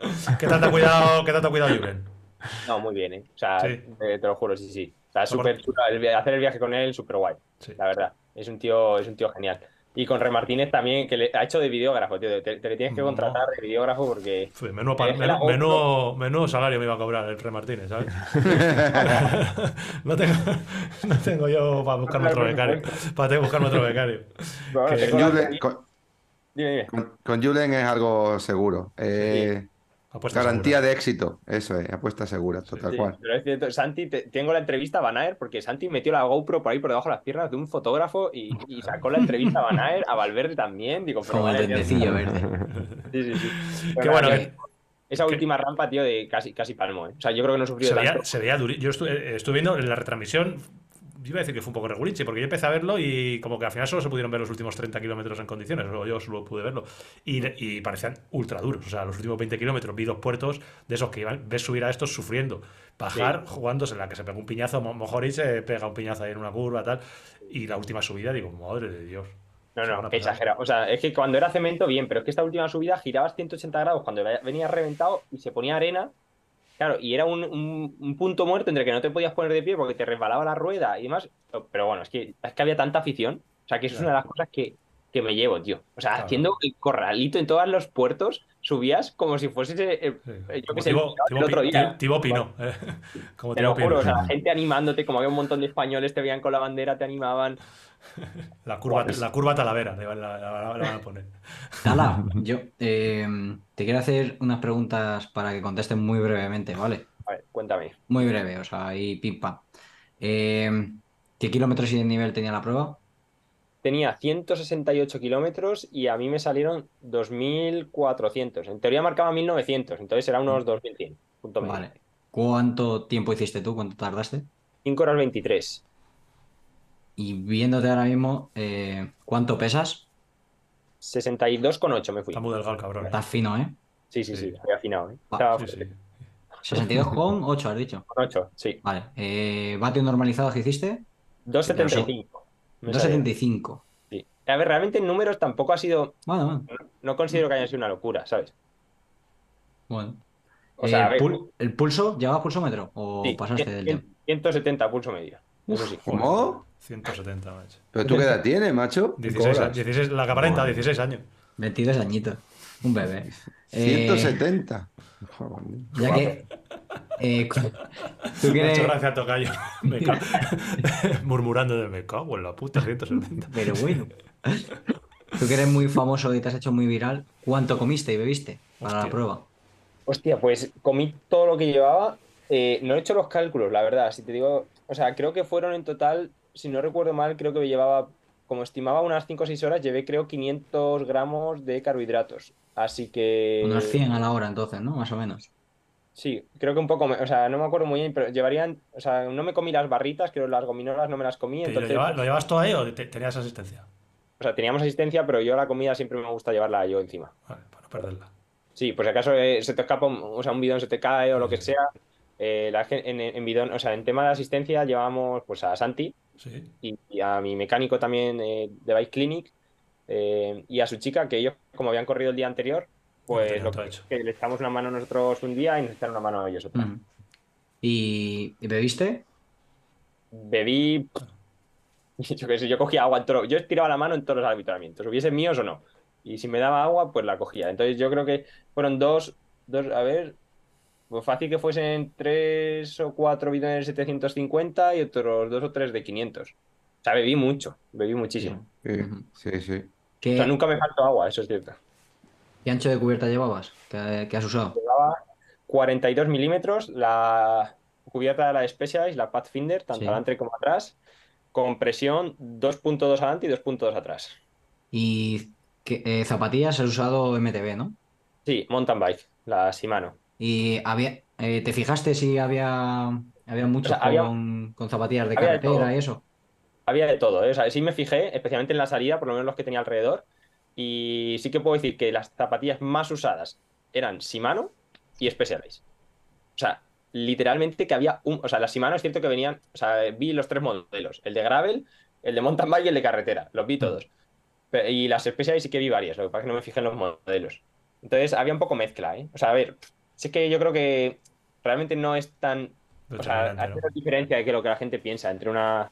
Mm, o sea, entre un pedal de carretera y uno de mountain bike es más bien la zapatilla, que es cierto que la de carretera suele ser un poco más rígida. Pero es que si te vas a las, a las que tenemos nosotros de mountain bike, las Shimano, las XT9. No tienen nada que envidiar. Claro, son nada. son súper rígidas ya. yo, estoy saliendo, yo estoy saliendo estos días con la bici de grave y ruedas de carretera y le iba a cambiar los pedales y no lo he hecho y, llevo las, las zapatillas Shimano, las que tenemos. Las, ¿Cómo es? Es, es, Fire, es Fire. Es Fire. Y, y, el otro día haciendo serie de fuerza y arrancada, llegué a casa y dije, ostras, no me acordaba que llevaba las zapatillas de montaña. O sea, no me acordaba. Muy difícil identificar la, rigidez.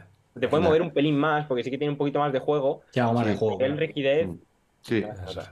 Sí. Que Edu, eh, nos alegramos mucho que te hayas pasado bien. Ya te traeremos aquí para que nos cuentes cositas de entrenamientos, que es lo que más nos gusta cuando te engañemos alguna semana. Y pues eso, que, es un orgullo, tío, tener a un colega que haya estado ahí. Yo ya tengo dos. Eh, el primer mundial con Antonio Ortiz y el segundo con Talavera. Ya sabéis, el que se arrima a mí acaba vistiendo la roja igualdad, yo no digo nada. Me falta un videógrafo, ¿eh? Solo falta que Ante un coja la grave. Pero bueno, no dices que tenía, no dices que tenías allí a Santi. ¿En qué quedamos? ¿Tenía videógrafo o no tenía videógrafo? Tenía mix, porque digamos que para que te sigan en carrera es un poco más complicado. ¿Has dicho paquete? ¿Has dicho paquete? Sí, paquete, perdón. Paquete solo Paquete sí. Que bueno, Edu, muchas gracias, tío, por, por contarnos un poco la experiencia desde dentro, que te lo hayas pasado bien y, nada. Seguimos nosotros que... Para los que bueno, quieran saber un poco más de información, que sí que mañana haré un directo ahí en el canal de YouTube. Bueno, mañana no, hoy. Hoy, Hoy martes, hoy martes. Hoy a las 8 haré un directo donde pondré más datos también de que le gustan a Jota pues ahora ponemos. a, mí, a mí hay muchísima gente. En la descripción del capítulo tenéis el canal de Edu Talavera, si no, es muy fácil buscarlo. YouTube, Eduardo Talavera. Y ahí está en directo eh, contando cositas y le podéis preguntar. Cambia el nombre, tío. Con el paquete de tala. Venga, Edu, tío. Un abrazo. Adiós. Gracias, tío. Nos vemos. Hasta luego, Tala. Gracias y enhorabuena. Ahí está.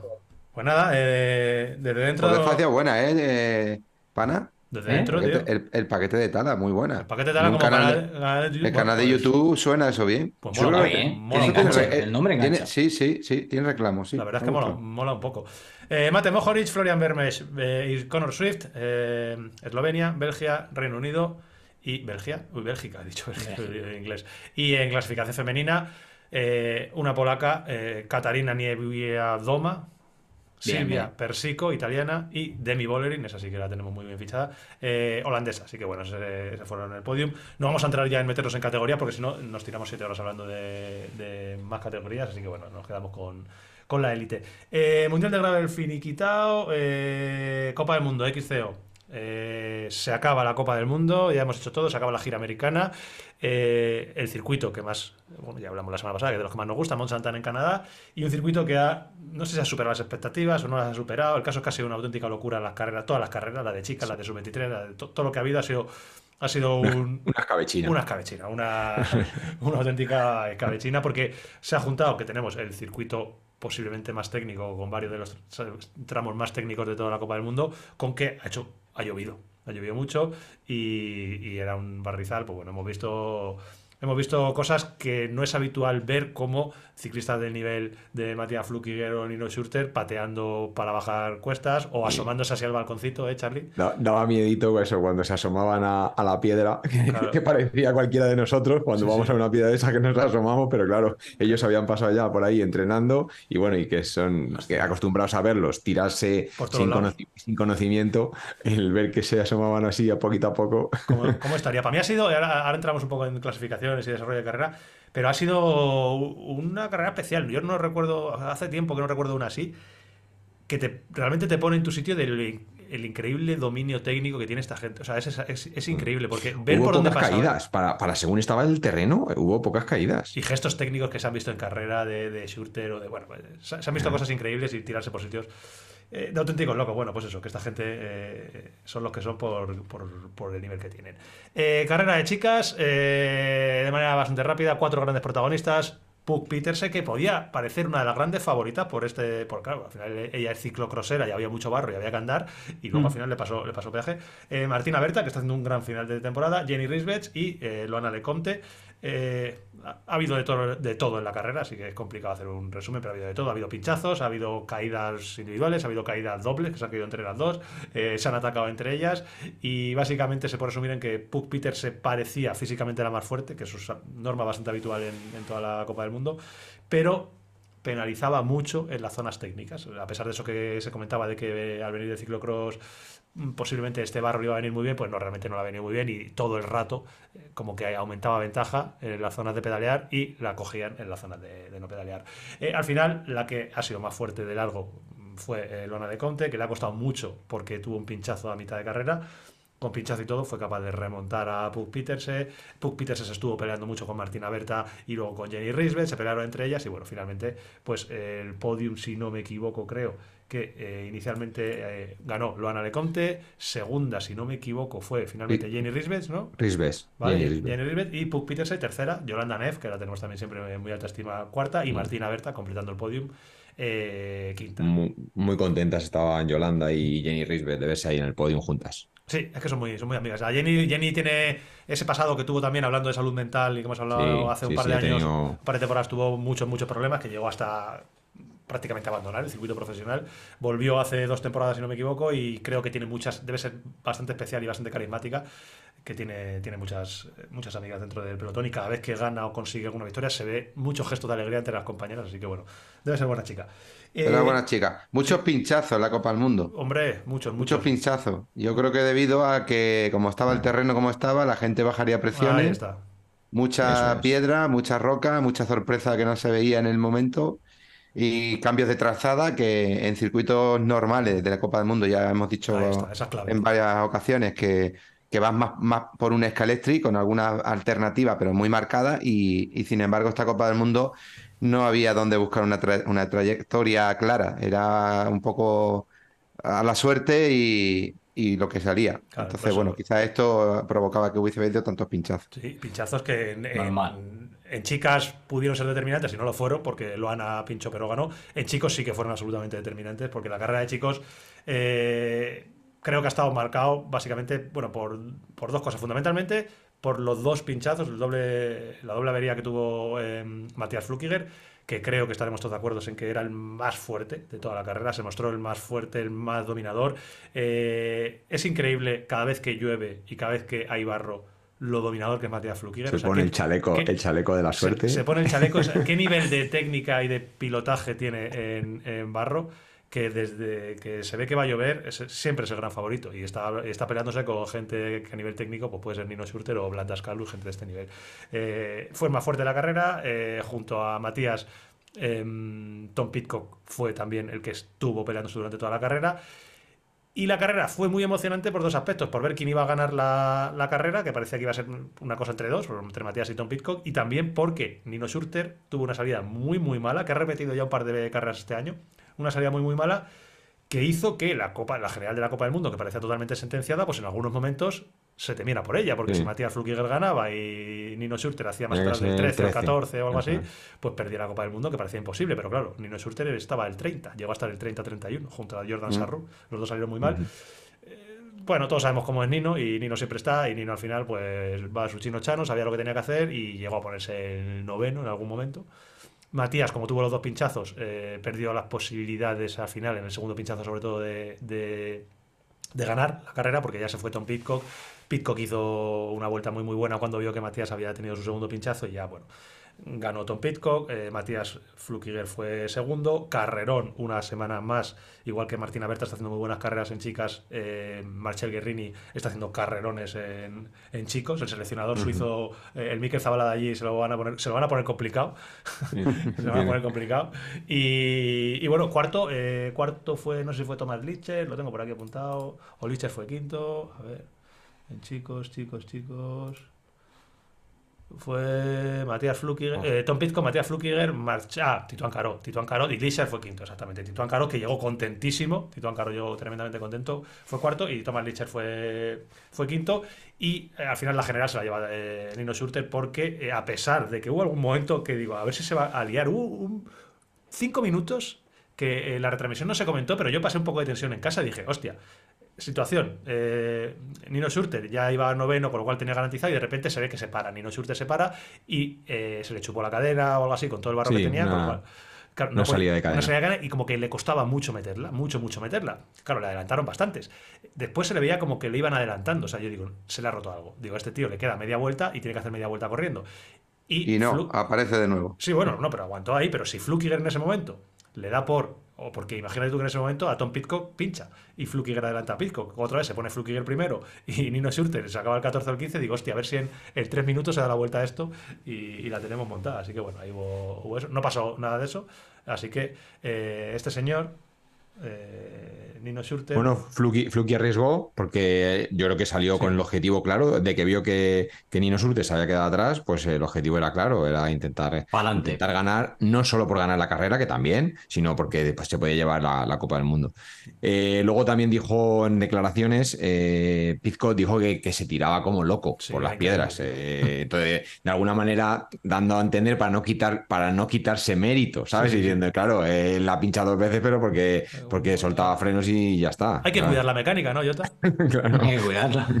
En todas las bajadas se le iba y en todas las bajadas le recortaba a Pitco, que era increíble. O sea, lo de, lo de Flukiger era, era acojonante. Que como digo, Nino Schurter, eh, algunos números así para hacerlo un resumen. Nueve Copas del Mundo. Ayer se decía 10, pero creo que han sido 9. 9 Copas del Mundo, 10 Campeonatos del Mundo, 10 Mundiales, 35 pruebas de la Copa del Mundo, y todas las medallas que hay en los Juegos Olímpicos, todas las medallas ya las ha cogido oro, plata, bronce, se ha llevado todas.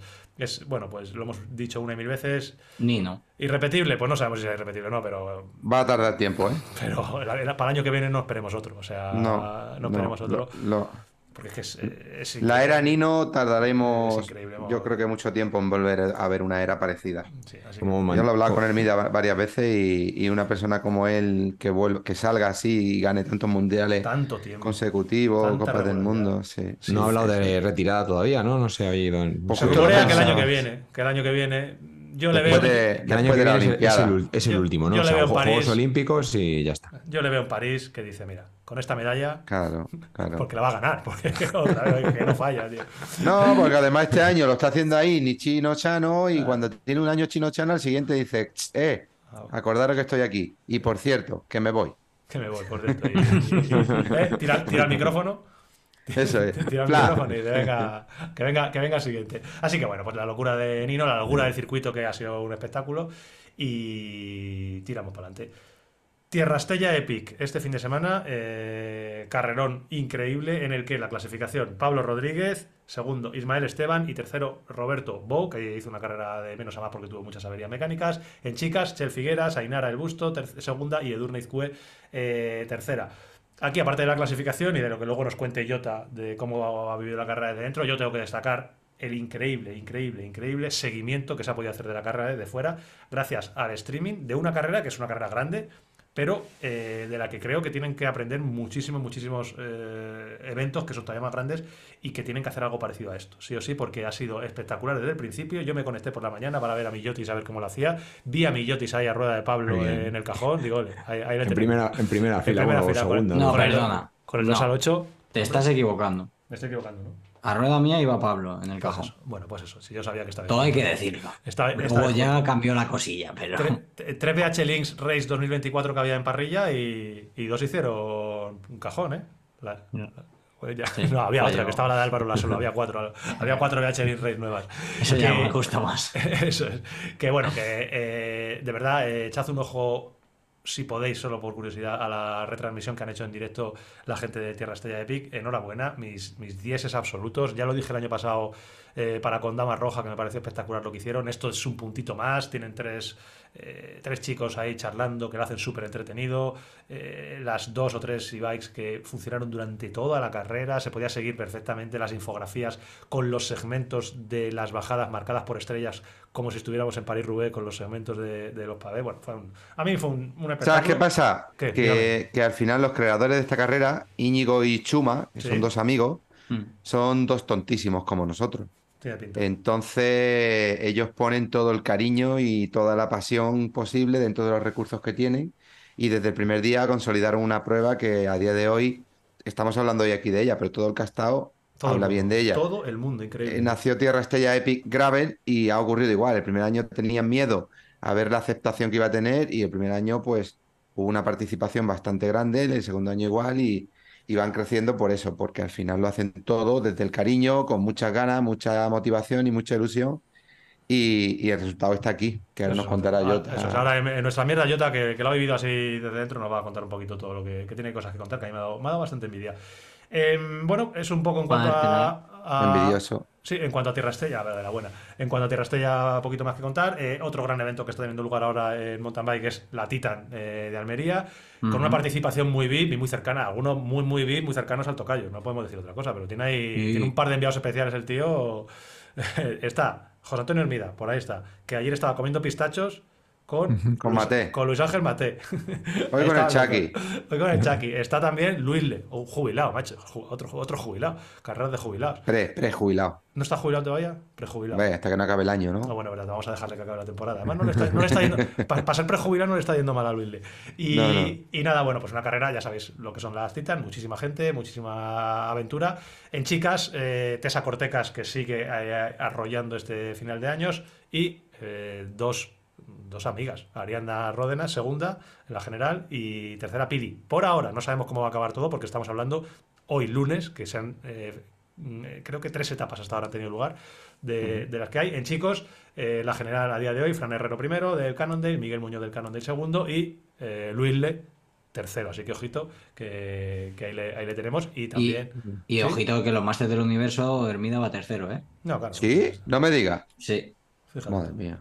Catando, cajón todos, los días. Cualquiera lo aguanta, tú. Cualquiera lo aguanta. y, y, maté el primer día, llegó el, llegó tercero, creo que fue, o tercero o cuarto. y, y, ayer, y, ayer, pegó un palo, al parecer. Sí, sí. Y hoy. Sí, sí, debe ser de, debe ser de, debe ser de palo rápido el amigo. Ya no, a ver si nos cuenta sí. la Tiene pinta de caliente. Que, sí, debe ser de Ese la apretamos, ¿eh? Sí, sí, la apretamos, sí, los tornillos. eh, bueno, eso es mountain bike. Eh, yo no tengo más noticias de mountain bike, que no está mal. Hostia, para intentar hacer las noticias cortas, a ver, espérate, espérate ¿qué, carretera? Claro, por eso, por eso. Pero la noticia.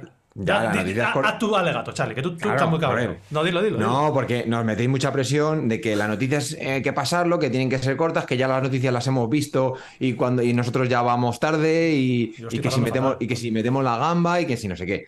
hay, que hablar de la, actualidad, de la actualidad del ciclismo, de, de, lo, de nuestro opinar de las noticias. De los referentes del ciclismo y yo creo que que uno de los objetivos que teníamos nosotros cuando, cuando empezamos el podcast, eh, sobre todo era porque vemos mucho de ciclismo de carretera, pero echábamos en falta el, eso, el conocer a corredores de Copa del Mundo de montaña y, al final, pues yo creo que nosotros aquí a base de, de sacarlo a la palestra, pues genera, genera interés también. A lo mejor alguien que antes, no, sé, mm, a, mí, a, mí, me ha pasado personalmente. O sea, yo antes del podcast seguía muchísimo menos las, las carreras, de, las carreras en general de Copa del Mundo que las sigo ahora. Y me encanta porque conozco a los corredores, eh, mm, voy, estoy al tanto de, de, pues eso, de equipos, de estrategias, de, de resultados, no sé estoy de acuerdo con Charlie. Que nos, dejéis, que nos dejéis hablar un poco de, de las noticias, por favor. Y eso es, no pasa nada. Y tampoco metemos tanto la pata, hombre, alguna vez hay que meter, pero tampoco lo hacemos tan mal. Ya, pero con una que la metamos ya te la recuerdan para siempre. Eso es como que yo llego tarde. Ya, un día que tarde. Vale, vale, vale, un ejemplo ha puesto. Vaya, vaya. La tenía, la, esta que la tenía guardado, que te, has, te has preparado todo el speech este para soltar. Eh? No, pero es que me pasa mucho.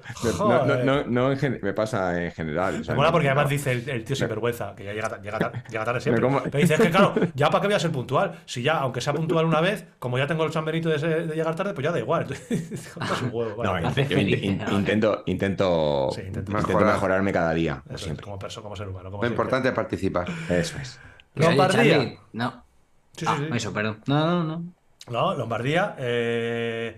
Menudo recital. Pues hay que decir, eh, una Venga, vez más. Hasta luego. Pasamos. Así, ah, no, pues eso. Eh, Tade Pogachar. Adiós, adiós Polly. El, eso, el, Lovenia gana en Gravel y Tade Pogachar, que donde va, es que donde va es difícil que no gane. Yo no tengo claro el ratio que tiene este año de participación victoria, pero debe ser como un 90%.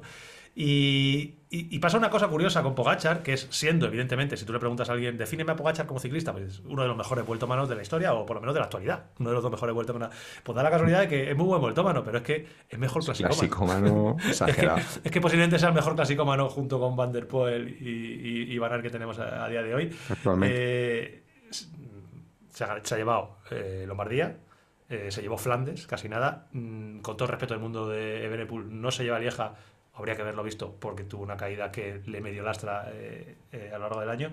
Y de los cinco de monumentos se ha llevado dos, otros dos se ha llevado Van der Poel y el otro se ha llevado Evenepoel, casi nada. no, lo gana cualquiera un, monumento, Parece que hay que.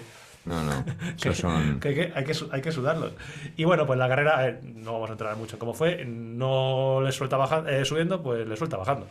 Y es que el tío es muy bueno y es muy listo. Es muy, muy listo y lo hemos visto mil veces, la cabeza que tiene este tío para decidir las carreras. Le soltó bajando y bueno, podéis ver cualquier resumen de cómo fue la carrera, pero fue una victoria eh, que parecía hasta fácil de cómo lo hizo. O sea, se fueron cortando los lo, tuvo, lo tuvo que sufrir también, ¿no? Una vez que se fue solo Sí, pero, pero realmente no, no al final se cuando él ve que, corta el grupo bajando, eh, mete el huequito y como también baja muy bien y como llanea como el mejor, pues sabía que detrás, en el momento en el que eh, los 4 o 5 super fuera de clase que había no se pongan 100% de acuerdo y nunca se ponen 100% de acuerdo, pues era cuestión de, de, hacerlo.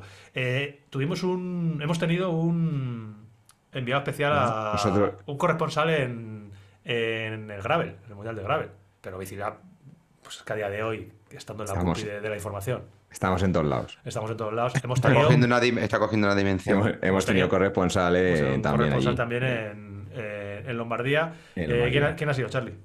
Pues ha estado Diego Pablo Sevilla corriendo, que le hemos visto esta mañana precisamente. Ayer por la mañana. Y entonces, bueno, pues ayer por la mañana. Y bueno, pues simplemente le, le, pedimos que, pues un poco con saber su opinión desde dentro. Entonces, bueno, pues me ha mandado un, un pequeñito audio que os, que os lo comparto. ¿Qué tal, Bicilavers? ¿Cómo estáis? Pues nada, eh, me han dicho que os mande un pequeño resumen de, de, mi primer Lombardía, que vais a hablar un poquito de ello, así que, así que nada. Eh, pues nada, fue una carrera muy, muy dura, la verdad, fue rápida y, y no se paró prácticamente en ningún momento. Y bueno, yo la he disfrutado un montón, la verdad que me ha parecido una, una clásica impresionante por el paisaje, por el recorrido y, luego el ritmo, ¿no? Desde salida ya en el primer puerto que parece que todavía hay un poco de calma, tienes que estar súper pendiente por sobre todo la velocidad bajando, hay mucho látigo, se suele cortar el grupo y de hecho me pilló algún cortecillo, aunque luego vuelves a entrar sin problemas, pero al final son esfuerzos que acabas pagando. Y bueno, personalmente no tuve las piernas que he estado llevando la semana anterior en las otras clásicas y quizá me notaba un poquito cansado, sin tanta frescura, aunque a lo largo del día seguía yendo bien, pero me notaba sin falta de punch, por así decir.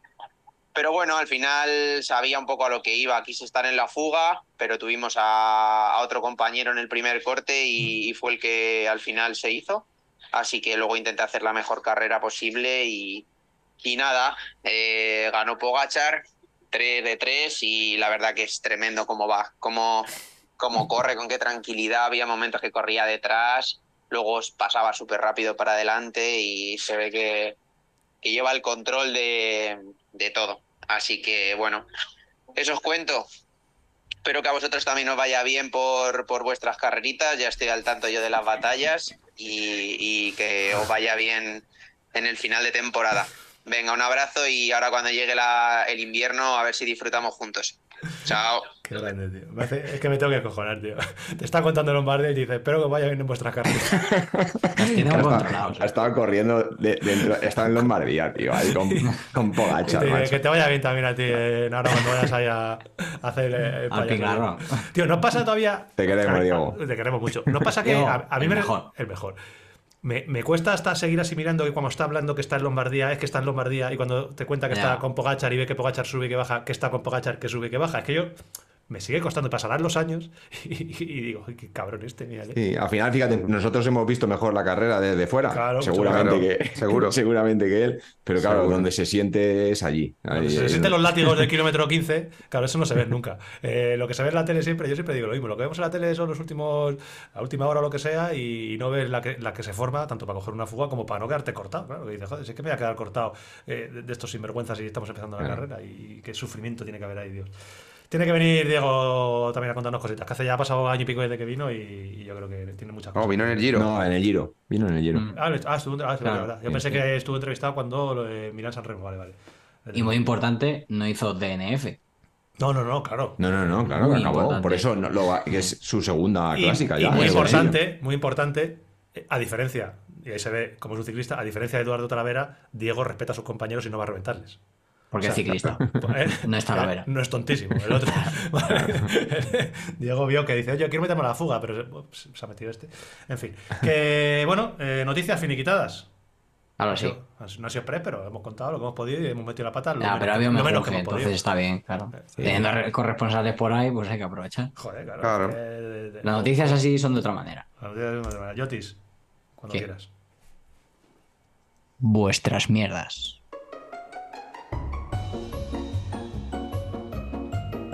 Vuestras mierdas. Vuestras mierdas. Perfect timing. Perfect timing. Dios, creo que quiero dejarla más rato. Vuestras mierdas, la sección en la que vosotros preguntáis, Jota es vuestro medium y nos hace vuestras preguntas para que las contestemos todos, incluido él. Eh, estas semanas hemos estado haciéndolo un poquito express. Parece que hemos, nos decíais también, igual que no dais caña por las noticias, algunos, algunos que a otros os gusta. Eh, también nos habéis dicho que muy bien, que ya hemos encontrado el equilibrio entre el relojito, entre la música y que os gusta.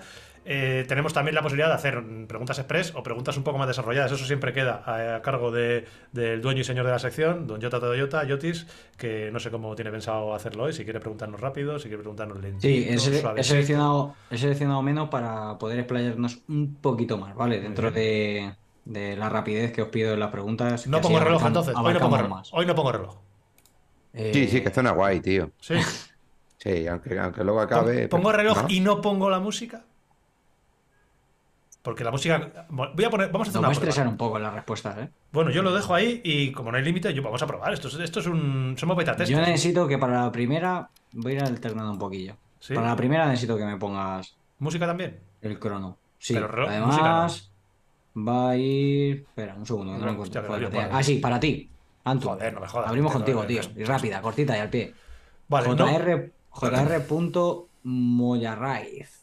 Joder, ¿cómo pronuncia? Moya Ride, pero es Moya Ray. Se pronuncia. Joder, eh, Anton. Sí. Si te tuvieses que quedar con una, ¿qué elegirías? ¿Fotografía o bici? Vamos, lo tengo clarísimo. Bici. Ciclismo 100%. Eh, no, no, he tenido duda nunca y no tengo duda ahora. Es que es muy fácil de contestar. Vale. ¿Me gusta mucho la bici? No, no, pero claro, no, bici, bici. Bici, bici, bici. Perfecto. Next. Venga. Sin música queda como un em, poco como, como, como, triste y aburrido, tío. Sí, ah, sí. aquí no somos muy tristes, tío. Aquí somos más bien divertidos. tío. Vamos a poner música, tío. Charlie. Dime. Para ti. Te dejo, ahí vas a tener que explicar. Va improvisado. Danilox BP pregunta, yo creo que no puede responder nadie mejor que tú entre nosotros cuatro. ¿Hay alguna diferencia entre llevar el amortiguador de atrás de forma horizontal o vertical? Eh, no, no hay, no hay ninguna diferencia. Hay alguna gente cree que, que, porque el amortiguador esté vertical, la bicicleta más sensible o no. Eso al final eh, la desmultiplicación que hacen los, los, sistemas de suspensión, las violetas, pues eh, genera una línea, ¿vale? De una, línea de carga en el amortiguador que se puede modificar tanto con el se puede poner a lo que el ingeniero, en este caso diseñador, quiere tanto con el amortiguador vertical como horizontal. O sea que no es una cuestión de funcionamiento. Vale. Eh, ahora voy con Antonio Ortiz, porque es una pregunta elegida para él, ¿vale? Y porque nosotros tres poco lo, poco lo tocamos, hay, algunos que lo tocan más y otros que menos, pero bueno, sobre todo para Antonio, que yo creo que se puede, lo puede explicar algo mejor. Paco.ml eh, pregunta: ¿hacéis trabajos de gym fuerza? Si es así, ¿cuánto tiempo a la semana y qué ejercicios rutinas? Pues mira, yo he hecho gimnasio durante toda mi vida, como hablaba antes con Miquel, desde que era prácticamente sub-23. Y siempre he hecho en pretemporada tres días en semana. Luego cuando arrancaba la temporada, los primeros meses sobre todo, que, eh, las primeras carreras, enero, febrero, marzo, quizás dos días. Y luego aguantaba un día en semana eh, la musculación específica en el gimnasio. Y ahora ya... No, iba a decir simplemente que había estado unos años sin hacer por diferentes circunstancias, tiempo y tal. Hmm. Y este año he vuelto otra vez a hacerlo desde la pretemporada hasta ahora. Y sigo manteniendo, de hecho, ayer estuve en el gimnasio. Bien, bien, bien. Una preguntita ahí un poco para todos, ahí rápido. Eh, Miguel, Miguelovine. Miguelón, Vine. un clásico. Miguelón vino. Ahí, la toma poco. Eh, ¿Alguna vez habéis tenido un apretón durante una carrera? Yo sí. Apretón de cagar. Hombre, no, claro, no, apretón de, de hacer bueno, a lo maté. Yo sí, soplado, soplado, soplado 2014 creo, a puntito, a puntito de tener que pararme en el kilómetro 14, retortijones mortales, aguanté y al final no paré, pero de, pasarlo mal, sí. De, del soplado creo que nos vamos a una referencia de, carretera, ¿no, Charlie? Sí, yo no me, no me acordaba. yo, te, yo, te, lo viví en primera persona. Hostia, que, que, yo fui tirandillo. Qué fui yo tirandillo. lo único que le invité a ir tirandillo, ¿vale? Entonces fue en la quebranta huesos. Eh, bueno, pillé una, una, gastroenteritis la semana anterior, llegué a, a quebrantahuesos, eh, pues eso, destrozado, pero como es el típico viaje entre amigos, pues no me la quería perder. Y bueno, pues lo, la verdad es que lo sufrí bastante, eh, pero bueno, terminé. Y en el último puerto, en, en Old de Jaca, íbamos Jota y yo juntos, y ya le dije, tío, que me tengo que parar, que ya tuve que parar. Y entonces le dije a Jota, tú tira, y yo ya me apaño aquí con detrás de, unos árboles. ¿Apañaste, apañaste o no? Me apañé, sí, al final no me, acuerdo. Sí, le pediste, le pediste clines a los que estaban con los autocaravanos. Había gente animando y pedí, ¿tenéis papel higiénico? ¿Tenéis clines? Y me dejaron un, paquetito clines. o sea, que te hiciste un Dumolán, ¿no? Hice un Dumolán, pero en toda regla, macho. Tocayo, ¿tú has tenido alguna vez? De parar, no. La verdad que de parar, no. No, no, no, no. Alguna molestia puntual de llegar y tal, sí, pero de tener que parar, no. Yo tengo que decir que, que tampoco. Y mira que cago, ¿eh? lo digo aquí públicamente, eh, que solo nos escuchan 16.000 personas, pero... que, la gente no se preocupe, ¿no? Por tu trabajo. Lo tengo limpio, el que todo, Pero no, no me ha dado por ahí. Eh, Anton, venga, eh, responde toda esta, ¿vale? Que Danilo Arte 1, nomás te menciona la pregunta y es, para un, nivel, para un nivel similar al de Anton con COVID, ¿cuál sería el top 3 de carreras por etapas? ¿Tú qué le dirías? El top 3 de carreras por etapas. Hostia, para un nivel ya, iba a decir así, estoy pensando. Tartesos puede estar bien y alguna bike race tipo La Rioja. La Rioja Bike Race, sin lluvia, Tartesos, La Rioja Bike Race, pues algo así. Eh, Algarve Bike Challenge. Algarve, te iba a decir. Challenge. Algarve. Algarve Bike Challenge, eh, por dificultad yo pondría Algarve Bike Challenge. Con esa nos hemos iniciado más de uno. Sí, muy, muy bien para iniciarte, es una experiencia bonita. Sí, sí, sí. Una experiencia bonita, crono nocturna en Tavira y luego rutas sin grandes complicaciones técnicas y físicamente sí que es cansado, pero bueno, ahí estás tú para, para regularte. Vale. Eh, Charlie. Joder, el Miguel Ovín. Luego van a decir que tenemos preferidos, pero es que ha preguntado varias, así que. Eh, ¿El monoplato en carretera tiene alguna ventaja o es una mierda, pero Ran trata de imponerlo? Lo pone así la pregunta. No, sí, tiene, tiene ventajas en cuanto a simplicidad, igual que lo tiene en montaña. Eh, lo que ocurre es que en carretera todavía no se puede conseguir el rango que tienen dos platos. Entonces se utilizan en situaciones muy concretas, como es en el caso de contrarrelojes, ¿vale? Que sí que se utilizan porque vas a ir en llano y no necesitas un plato pequeño. O en casos concretos, como utilizó Roglic en alguna subida, que sabía que con ese desarrollo eh, lo podía hacer. una etapa, llana también, puede ser buena oportunidad para el monoplato, a lo mejor, ¿no? Eh, hay que tener cuidado, porque claro, si una etapa llana pones monoplato, tienes que poner un plato grande y mm. si tiene algún repecho o algo, pues te puedes quedar falto de desarrollo. Eh, no sé, va, entrando poco a poco, pero igual que en gravel es súper útil porque no necesitas tanto rango, en carretera todavía, bueno... Mm, está costando que entre. Está costando. Sí, sí. Pero que es una mierda, pues no, no, no es una mierda. Bueno, hay que, yo que sé, que está bien. Depende del uso. Claro, Depende de las necesidades del uso. A nivel profesional está claro que se usa prácticamente lo que dice Charlie. Eh, alguna cronoescalada que se ha usado y, alguna, y algún cambio de bicicleta. en alguno crono llana. Y ya Tiene su, su, ventaja. Vale, eh, Antonio Ortiz, Gerard, mm, guion bajo Cruiles. ¿Tú eres en carretera, sí o no? Sí. De hecho, ahora mismo estoy probando unos prototipos de Chaoyan en Tubles y estoy encantado. ¿Sí? ¿Ah, ¿Sí? Sí. Pues tenemos que. ¿Qué ancho? ¿Qué anchura? 25. Ostras. Tubles en 25, qué valiente, ¿no? Sí. Échale partidario del 28. No, no, porque yo siempre aconsejo tubeles con 28 por el tema de... es lo suyo. 28 por el tema de que hay más aire, tiene menos probabilidades de, mm. pues eso, de si te tienes algún pinchacillo de que te repare. Bueno. Nosotros no lo hemos catado ninguno de los tres en condiciones, quiero decir. Lo he probado. Eh, yo lo probé, yo, yo estrené la Cube Aero, la que tiene ahora Rubén. Eh, esa la probé con unas sualve súper finas, eh, túbeles, con 25. Y fuimos a Cardoso el primer día, y el primer día que las, que, que las estrené la bici, me, dejó tirado. Al final tuve que poner cámara, y desde entonces no le, no le he vuelto a dar otra oportunidad, pues, pero bueno.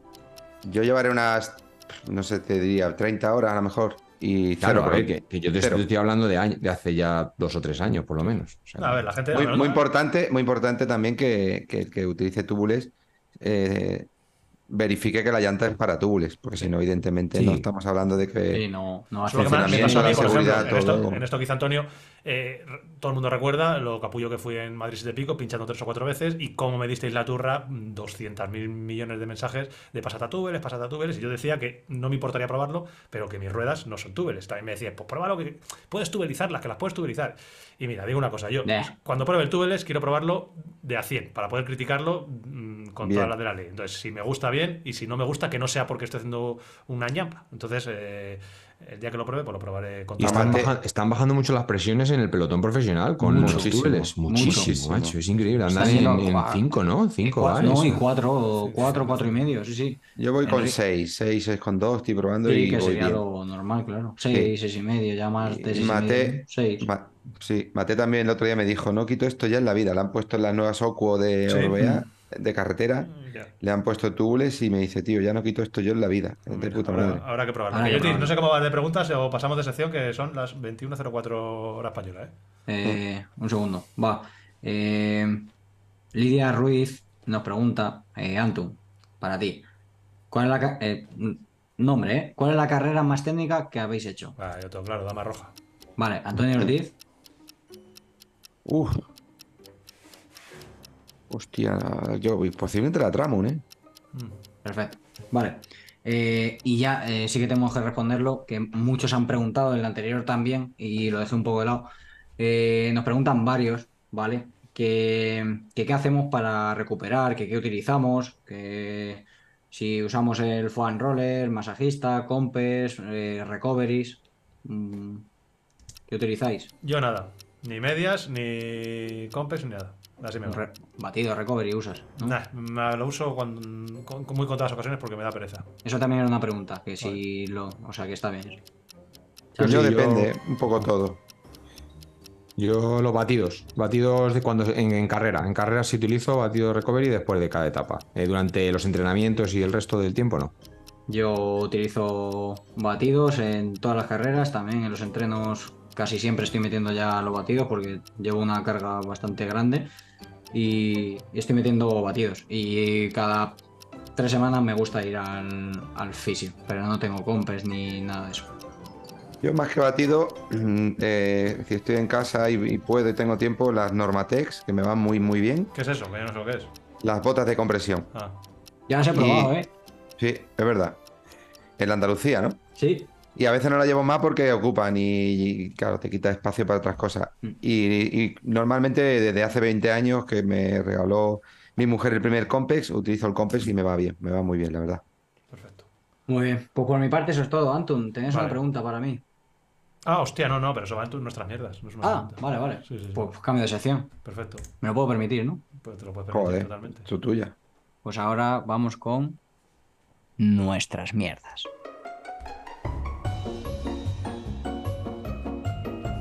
Nuestras mierdas. Nuestras mierdas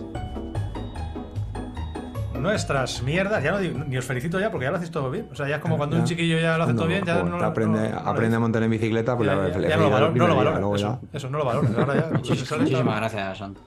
lo hacéis perfecto, tío. Habéis aprendido a montar en bicicleta. Nuestras mierdas, eh, aquí, esta semana, eh, yo creo que nos vamos a centrar un poquito en la mierda de Yotis. Vamos a darle cariño a nuestro juvenil.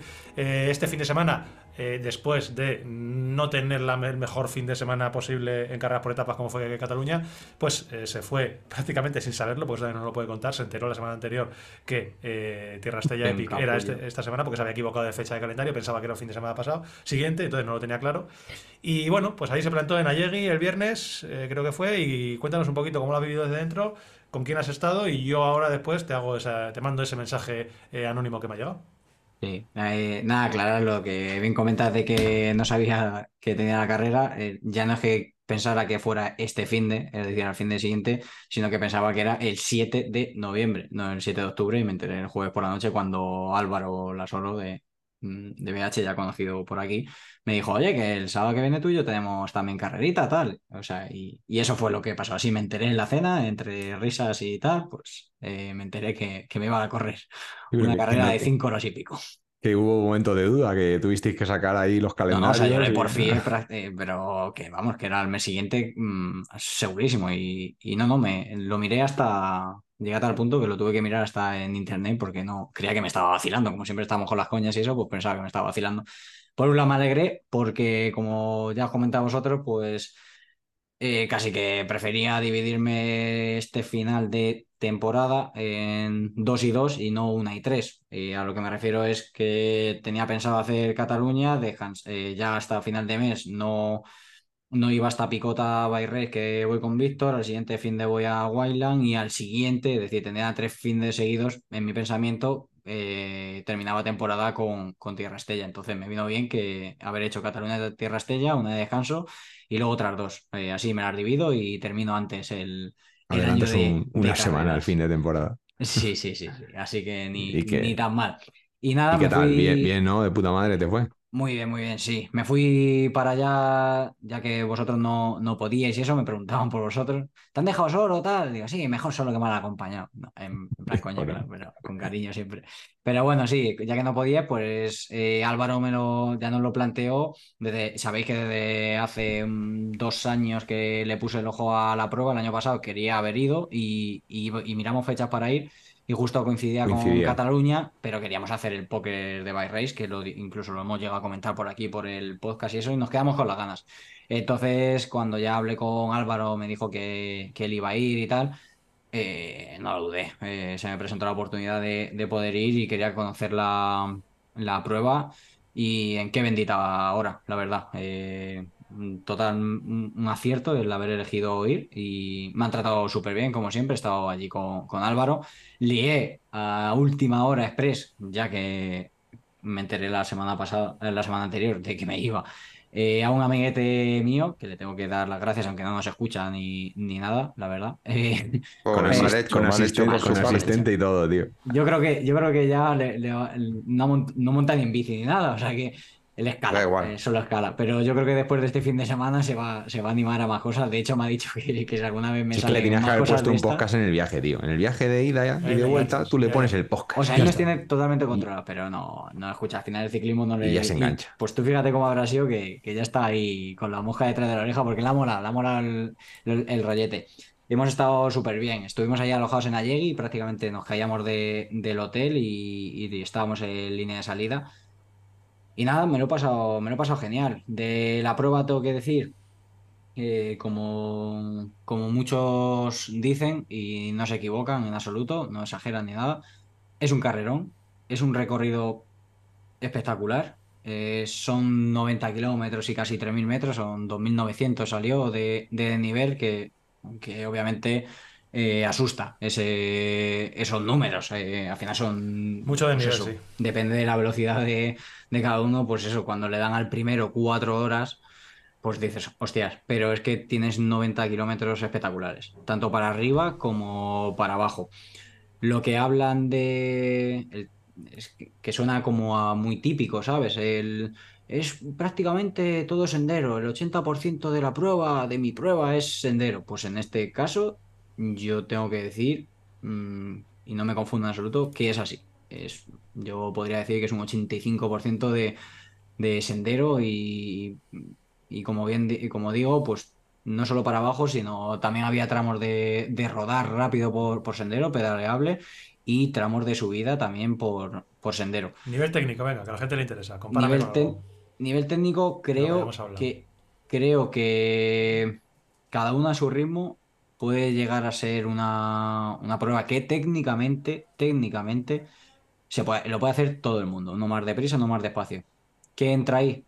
Esa es la buena, el nivel técnico. Sí, la, fatiga, es decir, la. Sí, cuando, llevas cuatro, horas y media. Que no piensas ni trazas igual. Entonces, el, tipo de, de, single track es, es asible para todos, uno más despacio, uno más deprisa, pero cuando ya llevas tres horas y pico, cuatro horas y tienes que hacer un single track, eh, pues ya ese single track, por muy, aunque no sea técnico, que sea un single track de, flow, ya, ya, pues ahí entra la fatiga en, este caso y parece que el single track, en vez de ser tres estrellas, pues sea cinco, cinco estrellas. Y una cosa, ahí, ya que menciono esto, tengo que decirlo, a nivel de organización, yo lo vi todo muy bien, muchos habituamientos, todo muy cuidado, todo bien marcado y esto de los cuatro estrellas, tres estrellas, cinco estrellas, tengo que decir que cuando me puse a mirar la, web que, tienen, está todo súper, súper, súper medido, bien explicado.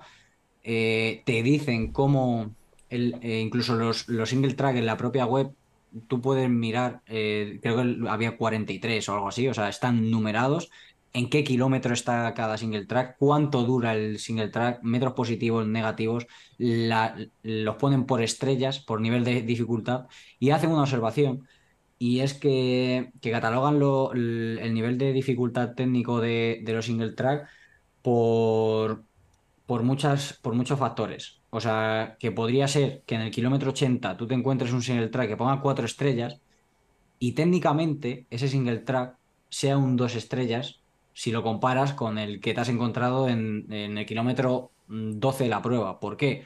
Por esto mismo que hablamos, de lo de la fatiga. Porque no es lo mismo encontrarte un single track de un tipo en el kilómetro 10 que vas fresco, que vas con fuerza, que vas con la mente muy, muy, pues muy, muy alerta, a encontrártelo luego en el kilómetro 80 con esa fatiga. Entonces está, está guay.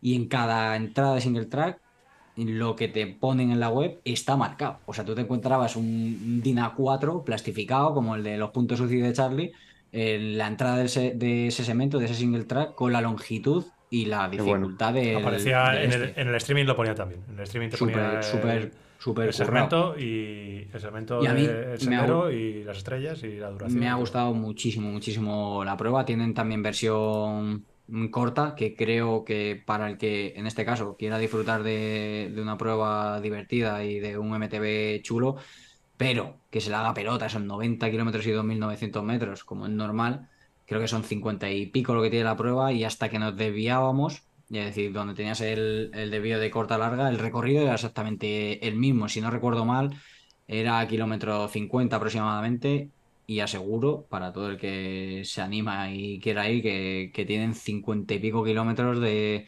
de MTB. ya que vas, ya que vas. Bueno, pero, pero tampoco hace falta ir a, como decía mi Yo siempre me quedo ahí. Tampoco hace falta ir a los 90, ¿eh? Si, si se te va a hacer sí bola... Que me vas a, contar a mí que, yo, yo, yo, soy el, el, mayor exponente de dos horas y, media y, medi, y miedismo. Dos horas y media es la verdad. Pero claro, ya que vas. si no, no regula, no tal, o no estás preparado, a partir del kilómetro 50, por muy guapa que está la prueba, te va con un mal sabor de boca y no llegas contento. Entonces, tu versión de la prueba va a ser distinta al llegar que cuando llegas bien. Mejor optar por la otra. Eso está claro. es que vas a disfrutar. Tierra Estrella, Tierra Estrella. Lo mejor. Lo mejor. La mejor. No, en serio. Creo, creo que lo deberíais de apuntar para el año que viene. ya no solo todos los que nos escuchan, sino vosotros. Yo os animo a ir, que, que os va a molar. Sí, sí, sí, sí, sí, sí. El tocayo lo apunta todo, pero luego va. Voy a casi todo, ¿eh? Otra cosa es que voy a participar, pero yo a grabar a donde me digan tú. Que, que tengo un mensaje aquí, es un anónimo. Eh, no, no me gustan los anónimos. Bueno, pues vale, vale, no, no, pues, eh, ah, no quiero decir el nombre completo, ¿vale? Pero Abrimos sección, Tinderla. Eso, no, un anónimo que me dice, eh, el nombre del anónimo es álvaro.o, ¿vale? Para que no sepamos quién es. Bueno, no, no, que no quiero, no quiero, no, que a ver si... Ah, vamos a ver, a punto la solo, ¿vale? Para que no sepamos quién es. A punto la solo me dice, eh, espero que hoy en el podcast yo te os cuente... No, espero que en el podcast Jota os cuente su estrategia de hidratación de flipao que hizo en Tierra Estrella Epic. Se cree que esto es Fórmula 1. Ya estamos, macho. Sabía que iba a ir por ahí los tiros, sí. Os lo he comentado esta mañana, por eso, te, por eso viniste, te, viniste, arriba o qué? A ver, es un tema que quería tocar porque, porque hice una historia ahí que muchos me han preguntado y creo que está, está guay. Además, en las preguntas de en la ronda de preguntas, pues me preguntaban, que por eso lo he dejado para nuestras mierdas, que qué tal la estrella Epic, que la catalogara, y me preguntaban por la nutrición y, hidratación. ¿Y los pinchazos, no? Y los pinchazos, eso se está hablando poquillo, ¿eh? Pues, pues, e, ese tema también quiero que lo hables, por favor. Sí, sí, sí. No lo pasemos de puntilla. No, no, no, eso hay que hablarlo, es trending topic últimamente en todas las redes, los pinchazos de Jota. Para una tío, ¿eh? Nutrición. A ver, nutrición. Empezamos con la... Lo que pasó, como bien he dicho antes, eh, se vino un amiguete conmigo. ¿Por qué se vino un amiguete conmigo? Aparte de hacerme compañía para no estar solito, aunque allí solo no estaba, pero bueno, tener a alguien, alguien cercano y se dio la oportunidad y se animó a, a venir, que le gustan las aventuras eh, vino eh, a cambio de, eh, o hacerme el favor, de, estar en dos puntos en, la, prueba. Podía estar de tal manera organizado que puedes ir a, todos sin, problema. Además, a, mi ritmo, pues él no, tenía problema en llegar. Pero para no liarle más, siendo su primera vez, le, dije que tenía que ir a dos puntos, que eran los habituamientos. Habituamientos había, para ponerlos en situación, en el 20, en el 44, en el 62 en, y uno en el 69 de salvavidas de agua en un pueblecito y luego en el 80, ¿vale? Esos son los puntos que había de, de. Entonces a él le mandé al kilómetro 20 y al 62. Kilómetro 20, ¿qué pronto, Jota? Sí, era pronto, pero el 44 se me hacía muy, muy tarde. ¿Lo podía solucionar? Sí, pero de salida teníamos una subida muy, muy, muy larga, la más constante del día, la más larga y el punto más alto de, la prueba, ¿vale? Que era prácticamente salir y subir, subir, subir, luego un sendero para abajo, etcétera, etcétera, y ya, y ya llegábamos al habituamiento. ¿Qué pasa? Que ahí en el habituamiento llegaba, yo llegué con una hora escasa, ¿vale?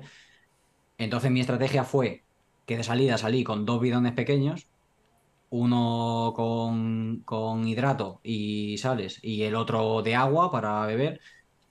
Y ahí en el kilómetro 20, mi amigo con lo que me habituallaba era con un bidón grande de 700 y el Uswe para ponérmelo. Entonces yo cambiaba mis dos bidones pequeños por el Urgue y el bidón. ¿Por qué? Porque así la subida la hacía con algo menor de peso, iba más ligero, tal. Y Fórmula 1 tú. Eso es. no, una obra maestra. Fórmula 1. Masterpiece. Eso es. Y entonces, ¿qué pasa? Que con eso ganaba que, aunque sea pronto, iba a ir bien hidratado. porque No quería volver a cometer el error de, de volver a deshidratarme. Lo necesito y en una prueba tan larga quería disfrutarla muchísimo y rendir a mi máximo nivel, lo puedo decir así. Entonces me obligaba de tal manera, yo le dije a Marco, los bidones tienen que llegar vacíos y si no me regaña. Y me decía, te voy a regañar. Y entonces me bebía, me bebía, como sabía dónde iba a estar, tenía esa obligación interior de ir bebiendo, ir bebiendo, ir bebiendo. Entonces eso lo que me hacía era estar hidratado en todo momento y a su vez comer, porque en el bidón siempre llevaba hidrato. Entonces ahí ya cogí el Urgue y un bidón grande, que es sobre todo lo que dice Álvaro, que cuando luego me vio, porque íbamos prácticamente todo el rato juntos, pero los enteros, pues si, si se meten cinco personas, hasta que luego te reagrupas y eso, que luego ya cuando me vio con el, con el Uruguay, que en el siguiente habituamiento, en el 44, él paró a coger bidones y yo no paré porque ya tenía, yo lo había medido para llegar hasta el 62. Luego y, ahí, y ahí le dijiste, Álvaro. Voy tirandillo. no, es que además le miré, miré, pasé por el pueblo, le miré y dije, voy tirandillo, Álvaro. Y luego ya me, me cogió y me dijo, joder, vaya estrategia tenías. Entonces, nada, hasta el 62, pues aguanté bien con mi Uwe y el, y el bidón con, con, hidratos, con la misma obligación de beber, beber, beber y beber hasta acabarme todo, que así fue. Llegué al kilómetro 61.8 exactamente, que donde estaba Marco eh, para darme los, los bidones, en este caso uno pequeño y uno de 7.50, ya dejaba el Uwe porque ya entraba el calor y agobia, hacía mucho calor y ya esa era mi estrategia. Así me quitaba el peso de encima, no me agobia el Hugo en la espalda y volvía otra vez a los bidones de 750 y de 500 con uno con hidrato y otro con el agua. Eh, Pablo Rodríguez, aprende, aprende Pablo. Increíble. Ahí en, el, en ese que Álvaro habla también, pero en ese avituallamiento mi amigo le dio bidones a Álvaro ah, también. O sea que eso está. ese también ya no lo ha contado. ese también lo ha contado. El anónimo, el anónimo no ha dicho el anónimo ha dicho lo que le ha parecido. Y, y nada, Al final eso es envidia todo. Sí, sí. Pana, y luego, luego, tuve la, la, suerte o la sorpresa de que se le dio bien a Marco, le estaba, le estaba molando el rollo. Y en el 80 nos lo encontramos también en el avituallamiento. Que yo le dije, digo, hostia, digo, no sé cómo voy a llegar al 80. Digo, aunque queden 9, son 9, van a ser peleones. Y así fue, 9 kilómetros, ya lo he visto en la retransmisión, que eran, eran duros. Digo, bueno, pues paro en el avituallamiento, cargo de agua y, sigo bebiendo a saco. ¿Qué pasa? Que estaba ahí. Entonces nos dio un bidoncito que había recargado el agua de los bidones que le habíamos tirado y pudimos coger agua, pegar un trago de ese abundante que siempre viene bien a la, a la una y pico de la tarde con, con 30 y pico grados y sudando la gota gorda y le tiramos el bidón. Y entonces esa fue la, hidratación y, un poco la nutrición. Eso combinado, como ya puse, me tomé 5 geles, solo llevaba 5 geles de 50 gramos de hidrato cada uno y tomé en este orden sin cafeína, con cafeína, sin cafeína, con cafeína y sin cafeína. Así lo hice y me lo, me lo tomaba entre 45 minutos, una hora, pues ahí en ese rango, sin pasarme, acompañado de tres viales de 250 miligramos de magnesio para evitar los calambres y un par de pastillitas de, de sales minerales. Le decía de, de postre, de, le decía en Instagram, 60 pavos de nutrición.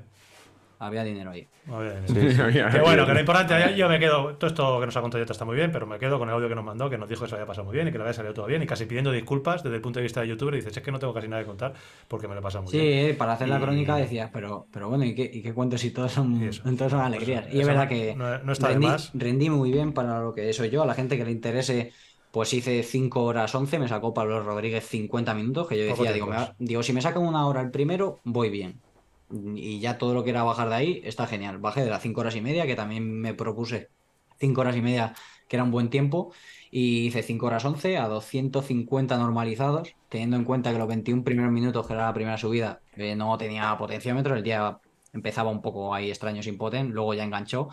Pero bueno, lo que luego marqué el lab y el resto fueron 250 normalizados, así que poco cambio de, para que le guste. Para que le guste los números. Muy buena carrera y muy buenos números. la carrera que te mereces. Sí. Y pinchazos, que decía el pana. Eh, pinchazos y averías mecánicas, cero. No, ¿Cuánto, ¿Cuántos pinchazos hice? Cero. No tuve ninguna entero, no, me entero, no, no escucho. Y en pinchazos, cero.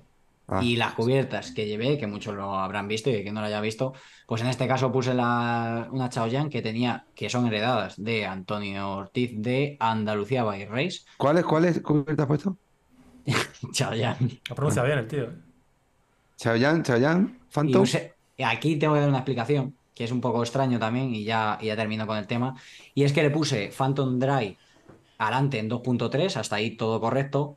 Y cuando subí el vídeo y una historia, eso que subí, y en el Strava, la gente eh, me dijo, eh, Jota, eh, la Phantom Wet se suele poner adelante y la Phantom Dry atrás, en caso de llevar wet y dry, porque así es como lo llevaba, llevaba dry y atrás llevaba una wet.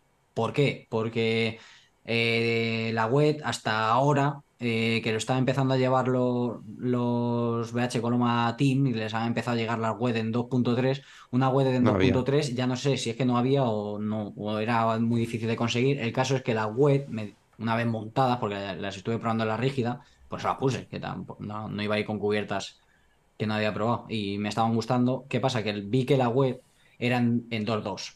Entonces dije, mira, aunque tenga algo más de taco, tampoco es un taco súper agresivo, el finito, y monté la Phantom Wet atrás en 2.2 y la, y la Phantom Dry adelante en 2.3. La Chaoyan, la Chaoyan. Lo mejor. Lo mejor. Lo mejor que hay. Escúchame, es verdad que si haces una combinación de Phantom Dry y Phantom Web, lo normal es que se ponga la Phantom Web delante, pero no implica que tú no puedas poner una Phantom Web detrás. o sea, si, si al final Web es cuando está húmedo. si está húmedo, puedes ponerla delante y la puedes poner detrás. Pero sí es cierto que si haces la combinación por el taco que lleva, podría ser más propia para adelante. Pero tu reflexión creo que es buena está y justificado. está justificado. Sí, podría haber llevado otra cosa, pero bueno, la, es verdad había, estado probando la, la Chaoyan y, y, es que me habían dado buen feeling y dije, pues mira, digo. Nos han preguntado mucho, ¿eh? Porque, que, ¿Por qué no probáis Chaoyan? ¿Por qué no probáis Chaoyan? Que los de BH llevan Chaoyan. Digo, pues sí, pues, pues la, probaremos y la vamos a probar que tenemos ahí cositas guardadas. Que a ver, eh, perdonadme que yo vuelva a ser el Grinch. No, no, yo, eh, yo creo que he dado un buen monográfico de la. 21-26 para los que estéis que nos vamos a despedir. Ya vamos a hacer. No vais a volver a charlar. Yo, de verdad, solo puedo pedir disculpas porque charleta, abre, abre, una sección y vamos a hacer una charleta de dos minutos. Os voy a contar dos minutos para crear un poquito de cliffhanger y de hype para el próximo vídeo que viene. Ah, y lo metemos dentro de charletas y ya está. Yotis, abre, por fin. Ah, Antum, plato 36, ¿eh? Llevé. Cortos, poco me parece. Abre, abre sección. Las charletas.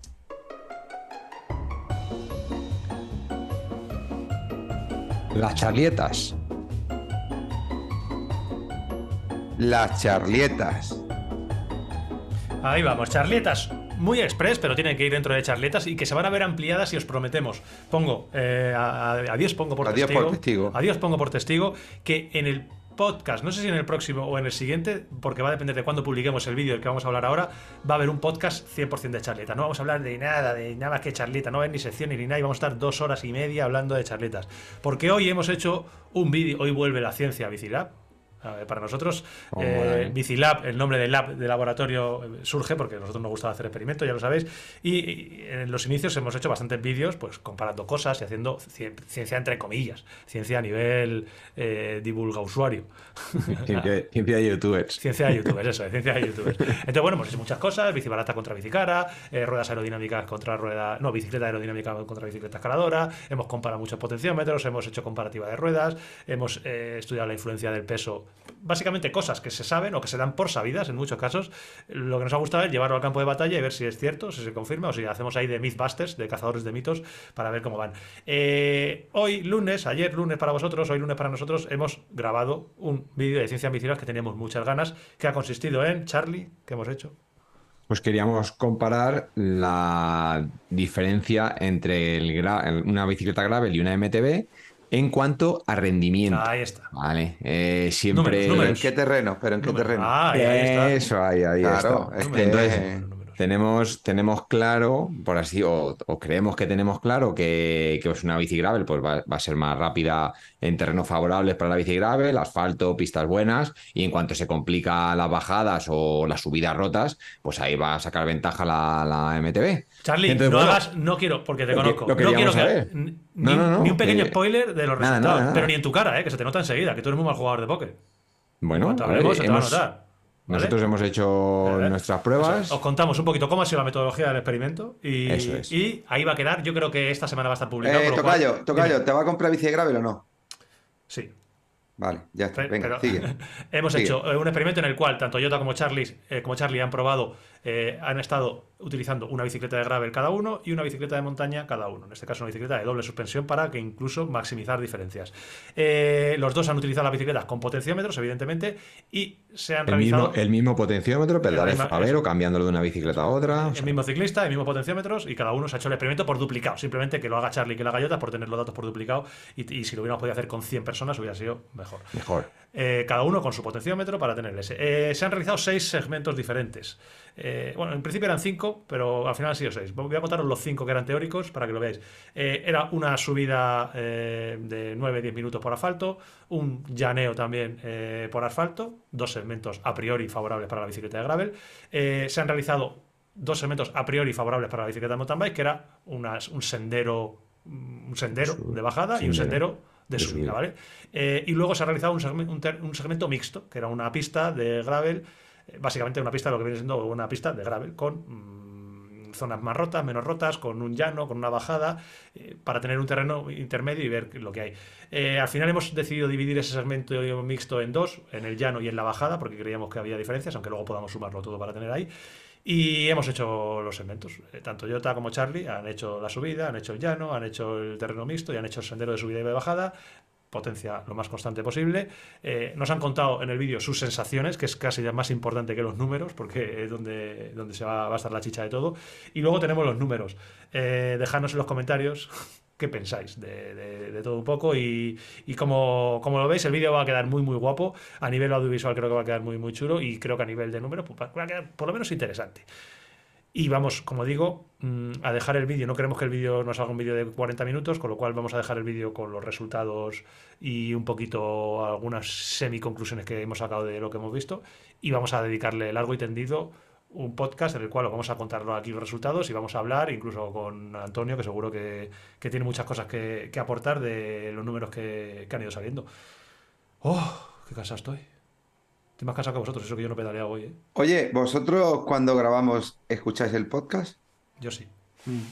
Es que me está empezando a pasar lo que le pasa a mucha audiencia. Que grabo el podcast, me chupo el podcast y se me hace largo hasta llegar al siguiente. ¿Qué cojón? Se hace largo, sí, sí. sí. que a veces que si tuviéramos tiempo infinito, si tuviéramos tiempo limitado, nosotros, nos haríamos, ¿eh? nosotros nos haríamos podcast lunes, miércoles y viernes de una hora y seríamos los reyes de. Haríamos como un late night. Seríamos eh, crónicas marcianas de ciclismo. Traeríamos a... Como Topacio y, que no terminaba nunca. más capítulos y más capítulos. Vaya referencia. Capítulo 4535. Eh, ojo, a la referencia, ojo a la referencia de, Antonio Ortiz. Esa la, pillamos nada más que lo de los, de los 80. O Dinastía también. Dinastía, madre mía. Que bueno, que hay que dar el vídeo, eh, dejándonos un poquito los comentarios. Y muy súper, tremendamente importante para todos aquellos que hayáis llegado hasta aquí. Lo tenía que haber dicho antes, pero se me ha olvidado. Importantísimo. Premios Evox 2023. Están eh, las votaciones abiertas eh, votad por favor. Os dejamos en la descripción del vídeo el enlace para que votéis. Eh, simplemente tenéis que votar a vuestros podcasts favoritos y si estás escuchando este, pues posiblemente este sea uno de vuestros podcasts favoritos. Dejadlo porque nos hace mucha ilusión salir ahí en los podcasts, en los premios podcast Evox. Eh, para votar tenéis que tener la, plataforma de Evox descargada e instalada, así que si la tenéis lo tenéis muy fácil y si no, pues nos hacéis un favor que no os cuesta nada descargar Evox y dándonos un votito porque encima estamos peleándonos con eh, el Lance Armstrong de los podcasts, que es un podcast de fútbol de, muy un nicho que no tiene nada que ver con el nuestro, evidentemente tiene muchísima audiencia y bueno, pues hay que intentar eh, ponerla eh, encima de la mesa y decir, oye, aquí estamos, queremos estar ahí arriba en los premios IVOX, así que nada, votadnos. Y por mi parte, muchas gracias. y que no se nos ha olvidado lo del sorteo de los mayores. El sorteo de los mayores la semana que viene. Muchas ah. gracias, Tocayo. Muchas gracias a Miquel Zavala por haber estado ahí. Muchas gracias al paquete de Tala por habernos amenizado un ratito de podcast. Y como siempre, pues yo me despido hasta la próxima semana. Bye. Apuntaros a Wayland, que nos vamos para allá. Pues lo dicho, Tocayo. ¿Qué hago? Ponla entera. Ponla entera. ¿Qué horas son mi corazón?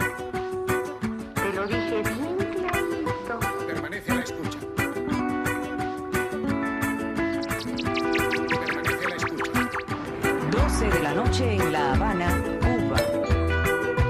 11 de la noche en San Salvador, El Salvador. 11 de la noche en Managua, Nicaragua. Me gustan los aviones, me gustas tú. Me gusta viajar, me gustas tú. Me gusta la mañana, me gustas tú. Me gusta el viento, me gustas tú. Me gusta soñar.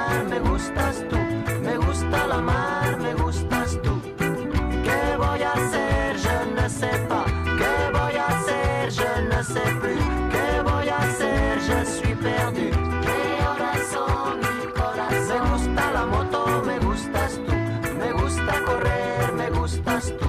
Me gusta la lluvia, me gustas tú. Me gusta volver, me gustas tú. Me gusta marihuana, me gustas tú. Me gusta colombiana, me gustas tú. Me gusta la montaña, me gustas tú. Me gusta la noche.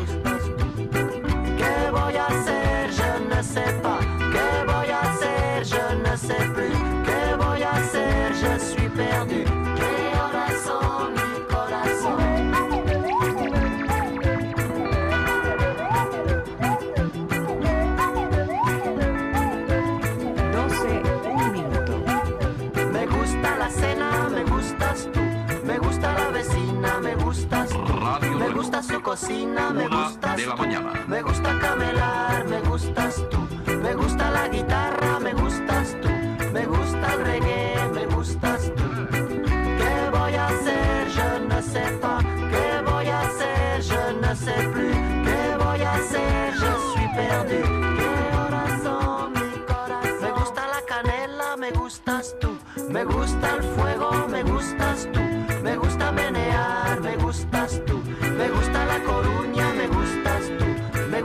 passar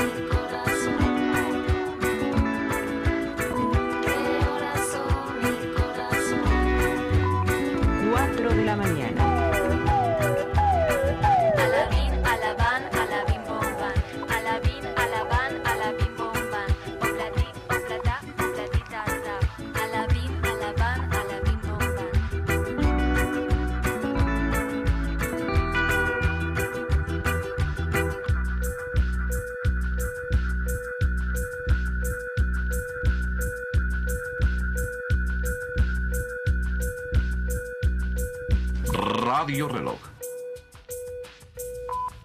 5 de la mañana. No todo lo que es oro brilla. Remedio chino e infalible.